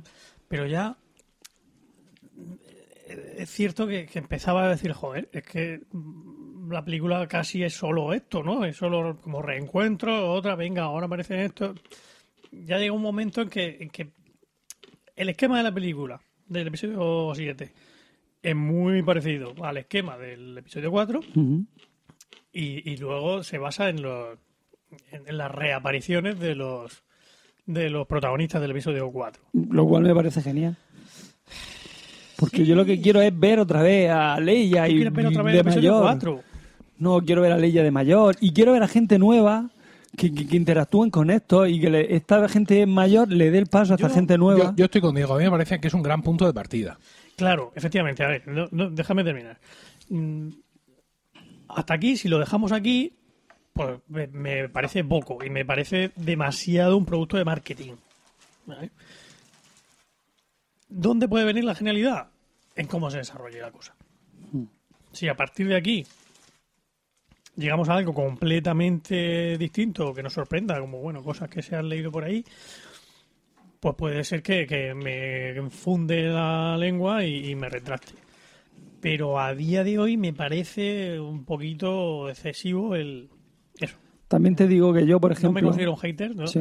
Yo me lo pasé bien viendo la película. Ujú. Pero, Pero- es que para eso, la película es para Sí, eso. ya, También pero- te digo que yo no he llegado al extremo de mucha gente de, que se veía el tráiler y analizaba fotograma por fotograma el tráiler y luego Ah. el tráiler chino y el tráiler japonés y el tráiler americano y la Comic Con de San Diego y, no sé, y yo no quise ver nada ni saber nada de eso. Yo iba a ver la película virgen totalmente. Digo, voy a ver esto Como un niño de seis años. como un niño de 6 años, con mi hijo, como, un- como, como la. para volver a sentir la sensación que yo tuve cuando vi el, el perdón, la Guerra de la Galaxia, el Imperio contraataca con mi abuela, que por cierto decía, y el señor ese negro, ¿quién es? Qué, qué feo, qué, qué mala sombra, no sé qué. Y es que también mi abuela se tuvo que venir conmigo. Y el retorno del Jedi, o del Jedi, como dice mi hijo. Papá es Jedi. Entonces, yo quiero disfrutar otra vez como un niño, porque es lo que Star Wars para mí es eso, es la vuelta a la infancia. Es que mira, eh, yo creo que muchas de las cosas yo comentaba antes sobre Asterix serán que serán mis ojos, ¿no? ¿No? Nun quid oculi carne tibi sunt. Mira, mira. ¿Acaso no miro yo con ojos de carne? Eh, entonces, pues hay muchas cosas que ahora las vemos de otra manera. El episodio 4, sin ir más lejos. El episodio 4, no sé qué, no sé cuántas, pero si tú analizas el episodio 4 con la misma dureza que analizamos Claro, el episodio claro. 7, o con la misma dureza y, y- y leña y leña y misericordia que le hemos dado a los episodios 1, 2 y 3, que se la merecían, eh, sobre todo el 1, eh, vemos que no se sostiene. El Luke Skywalker, que sale por allí, que ahora parece que no sé qué, que parece que es el protagonista, pero realmente eh, no lucha nunca con el sable láser. Lo único que hace es conseguir que le disparen en el culo los drones de entrenamiento. Esos drones de entrenamiento que tú llevas siempre encima, Hombre. por si te surge algún joven Jedi que entrenar. Una historia que no sé qué, que se engancha a, a su hermana, que le come la boca. ¿Por qué? Porque entre el episodio 1 y 2 dijo George Lucas, y estos ahora van a ser hermanos. Claro. Así, así fue la historia. O sea, y todo el mundo, what the fuck, el beso. Año 77, no estamos preparados para el insecto en pantalla. ¿Sabes? Luego, la lucha, la lucha entre, entre eh, Obi-Wan y Darth Vader. eh, yo yo he, vi- he visto más acción en partidas de dominó en el hogar del pensionista de Blanca, de mi pueblo. ¿Sabes lo que te quiero decir? Y escucha, cuando, cuando será el Guinness vio el guion Dijo, no entiendo dijo, nada, ¿no? dijo, mirad, mm, eh, necesito el dinero. Yo voy a repetir la frase. Entonces vamos a hacer una cosa. Yo voy a hacer esto que queréis que haga y me voy a poner eso que, que está ahí encima. Que espero, por, por cierto, que lo hayáis lavado. Pues no tiene pinta de que lo hayáis lavado. Pero tiene que ser todo el mismo día. Yo solo voy a estar un día aquí. ¿No? Lo que os dé tiempo hacer ese día es lo que vais a tener de mí. Porque no quiero estar mucho tiempo más cerca de vosotros. Y todo el mundo, sí, sí, sí, sí, lo que usted diga, lo que usted diga. ¿Sabes? E- Esa película eh, eh. Bueno, y por supuesto, lo, decían, voy a repetir textualmente lo que les he escuchado decir a otros. Darth Vader en el episodio 4, mm, plano, o sea, un personaje plano como esa pared ahí enfrente. Con su máscara, su respiración y James Earl Jones haciendo la voz. Sí, pero plano, plano. Kylo Ren, sin necesidad de spoilear aquí al amigo Honey Glader, que me está mirando con una calma diciendo, cállate, por favor, cállate ya. Cállate y vámonos a dormir. Cállate y vamos a dormir, vamos a dormir, incluso juntos. Estaría dispuesto incluso a eso en estos momentos.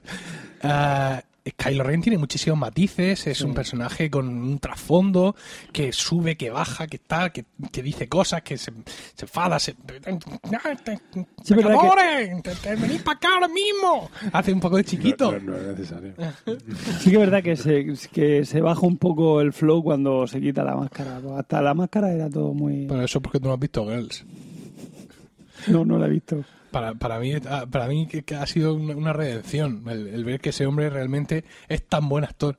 Porque yo pensaba que es que era así de escoria social. ¿No, ¿no has visto Girls? No. No pierdas el tiempo. O sea, cuando le dan el título a Mejor Comedia, digo, ¿comedia de qué? Si yo no me río nada.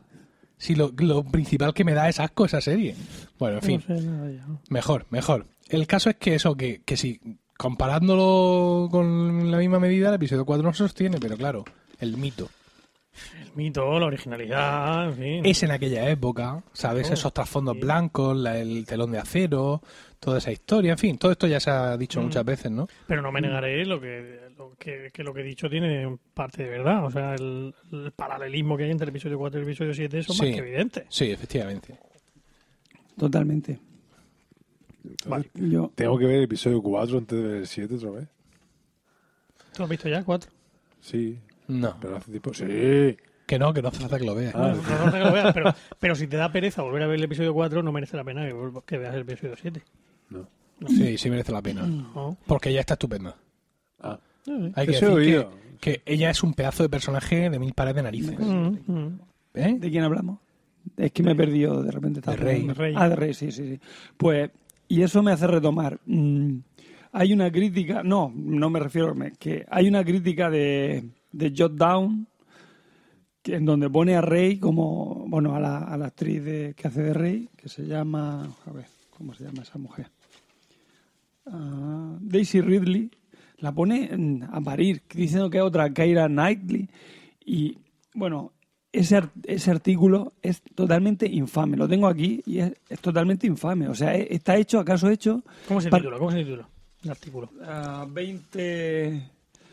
Mm, 20 motivos por 20 los que debes motivos por- acercarte al micrófono. 20, mo- 20 razones por las que no ver Star Wars. Buah, o- ya está. o Es que así. está citando un- uno- unas publicaciones esta noche. Jot Down, el observatorio. Ya, pero, pero, eh, Hostia, el Jot Down fotograma, mola. el fotograma, yo qué sé. ¿no? ya, pero, pero gen- la gente Yo lo lee, quiero decir. Yo aún mola normalmente. Mm, bueno, pues en ¿No? esto no. Eso fue un clickbait, claramente. Es Bueno. decir, eh, este tipo de situaciones dan mucho para forzar visitas, ¿no? Mm. Por ejemplo, ayer leía en GQ, bueno, no leía en GQ, evidentemente, un tuit de GQ, GQ, sabes tú, diciendo que el iPhone 5S, Juan, tú que sabes al parecer mucho de esto, 5SE. sí, el, el- el posible, hipotético y rumoreado Sí, iPhone de que- 5SE 5SE. es el flotador que Apple necesita para, Para- intentar salvarse del hundimiento en lo que parece ser va a ser un año desastroso. Te he oído. El te- un año desastroso significa que el otro día anunciaron eh, las cuentas tienen efectivo para comprar todos los equipos de deporte profesionales de Estados de la Liga Unidos. Americana. Y les sobra efectivo para comprar eso- Portugal. y eso- Y le sobra y- dinero. Le sobran 13.000 millones. 13.000 billones. 36 mil Ah, 36.000. millones de, de dólares. Pues esto es parecido, ¿no? O sea, toda esta gente hace ese tipo de artículos y ahora con este estreno de Star Wars se ha dado mucho precisamente para conseguir clics. 20 razones, las 10 no sé qué, los 15 no sé cuántos, los 7 no sé qué. Qué los- de moda está eso, de la Oh. mística. A mí me, me toca un poco la nariz ya. Mira, voy a- a- os voy a poner un enlace ahí a un artículo mío que es los 10 artículos que citan los... No. Eh, eh, ahora, hablando, antes de hablar del universo expandido, se ha producido ahora un fenómeno muy interesante. Como todo eso ha desaparecido de la noche a la mañana, pues claro, no tienes más remedio que mirar hacia adelante. Y he estado viendo, he estado, me- mientras arreglaba la cocina, me he puesto ahí mi, mi ordenador para, y no, el Apple TV fue en realidad, para que os voy a engañar. Y puse ahí en automático eh, canales de YouTube de fans de Star Wars. Entonces, eh, se- son cosas maravillosas. Hay quien razona de manera, mm, eh, digamos, mm, pero cosa que al final dices tú, joder, tienes razón. Que el gran líder Sith, o sea, la gran mano negra que opera durante todas las dos las tres trilogías, o sea, el, el gran malo final, el gran malvado Sith que está detrás de todo es Nero Rajoy. Jar Jar Binks. Joder. Sí, sí, sí, sí. Pero lo- to- todo esto lo, lo suelta así porque sí o No, no, lo en un vídeo de una hora y media. Y se pasa el tío una hora y media hablando. Respondido por otros fans de Star Wars con sus propios canales. Sería una genialidad. ¿Eh? Sería una genialidad. No, no, pero sería magistral. Incluso dicen que el líder, el líder supremo Snoke Es Jar Jar Binks. es Jar Jar Binks, deformado por el poder del lado oscuro. Ya tiene que estar deformado porque tenía así un morrete Y la y las orejas colgantes de Pluto. El lado oscuro castiga mucho. Ah, Esto también muy bien estos días que están comparando a Obama en su primer discurso del Estado de la Nación, una foto con el- su actual aspecto, ¿no? Y se le ve ahí envejecido, pero además a tope, ¿no? Al principio ahí lustroso, con un pelo negro, un, un pelazo tal, Mm. un brillo de piel, y ahora se le ve... El tío tiene buen humor, la verdad es que ha sido un presidente simpático, pero está ahí ajadísimo con el tiempo, ¿no? Y hacen esa comparativa también con, con varios políticos españoles y también con Palpatine en su primer día en Senado Galáctico. y, y Palpatine el último día ya, y, ¡ah! después de lo de ¡Poder! ¡Absoluto! Está muy bonito esto. Gracias, George, por, por- gracias, George, por el texto. y está, está gracioso, sí. Bueno, la gente que tiene tiempo, todo muggles, ni un Vale. solo hijo, ni dos hijos por cabeza les daba yo a todos estos, ¿sabes? Si van a acabar las especulaciones sobre la identidad del líder secreto Snoke, o sobre si es eh, Rey Skywalker, o Rey Kenobi, o, o, o- o- Es espectacular, porque Rey tiene que ser hija de alguien, no puede ser solo Rey. Eh, o es hija de Luke Skywalker, todo esto desde el del, del tráiler, ¿eh? No te pienses que ha sido solo después de ver la película. No, no, no. Esta claramente es hija de Luke Skywalker por mi huevo y aquí me está grabando vídeo hasta que lo demuestre. No, no, tremendo, tremendo, tremendo. Dos hijos por cabeza, Mm. de media. Es decir, algunos tres, a los que más lo necesiten. Y otros incluso Y otros cuatro. con uno, otros con uno, si son así fuertecitos como Mizifu, como Emilio Cuarto, Sí. han servido. Bueno, yo creo que esto ¿Sí? ya... Ya nada más. Sí. Bueno, está muy bien. Son, Ah. Aquí tengo 90 minutos grabados, tengo que cortar los dos impertinencias que habéis dicho, más los 10 minutos de censor. ¿No? Bueno, más lo del lo que le alargues con lo del ascensor. Ah, del, he entendido del censor. No, no, el censor no, del ascensor. Ascensor. Ascensor, yo pienso que da, queda bien, ¿no? Entonces, pues nada más. Con esto hemos llegado al final de este cuarto episodio que esperamos hayáis encontrado gratificante y divertido. Gracias por el tiempo que habéis dedicado a escucharnos. Esperamos vuestros comentarios en emilcar.fm, por correo electrónico a romanoslocos.emilcar.fm o en Twitter al usuario arroba romanoslocos. También podéis encontrar toda nuestra red de podcast en facebook.com barra emilcarfm y enteraros de quién es toda esa gente a la que Juaniquilator le tiene celos. Mientras llega nuestro siguiente capítulo, sin duda el mes que viene, recibid todos un saludo y recordad que ante cualquier adversidad de la vida, lo mejor es tomarse un segundo para respirar profundamente y decir: ¡Están locos estos romanos. ¿Qué has dicho? ¿Qué has dicho? Estamos tomando un descanso. Yo pensaba lo mismo que escuchar esto del revés para enterarse.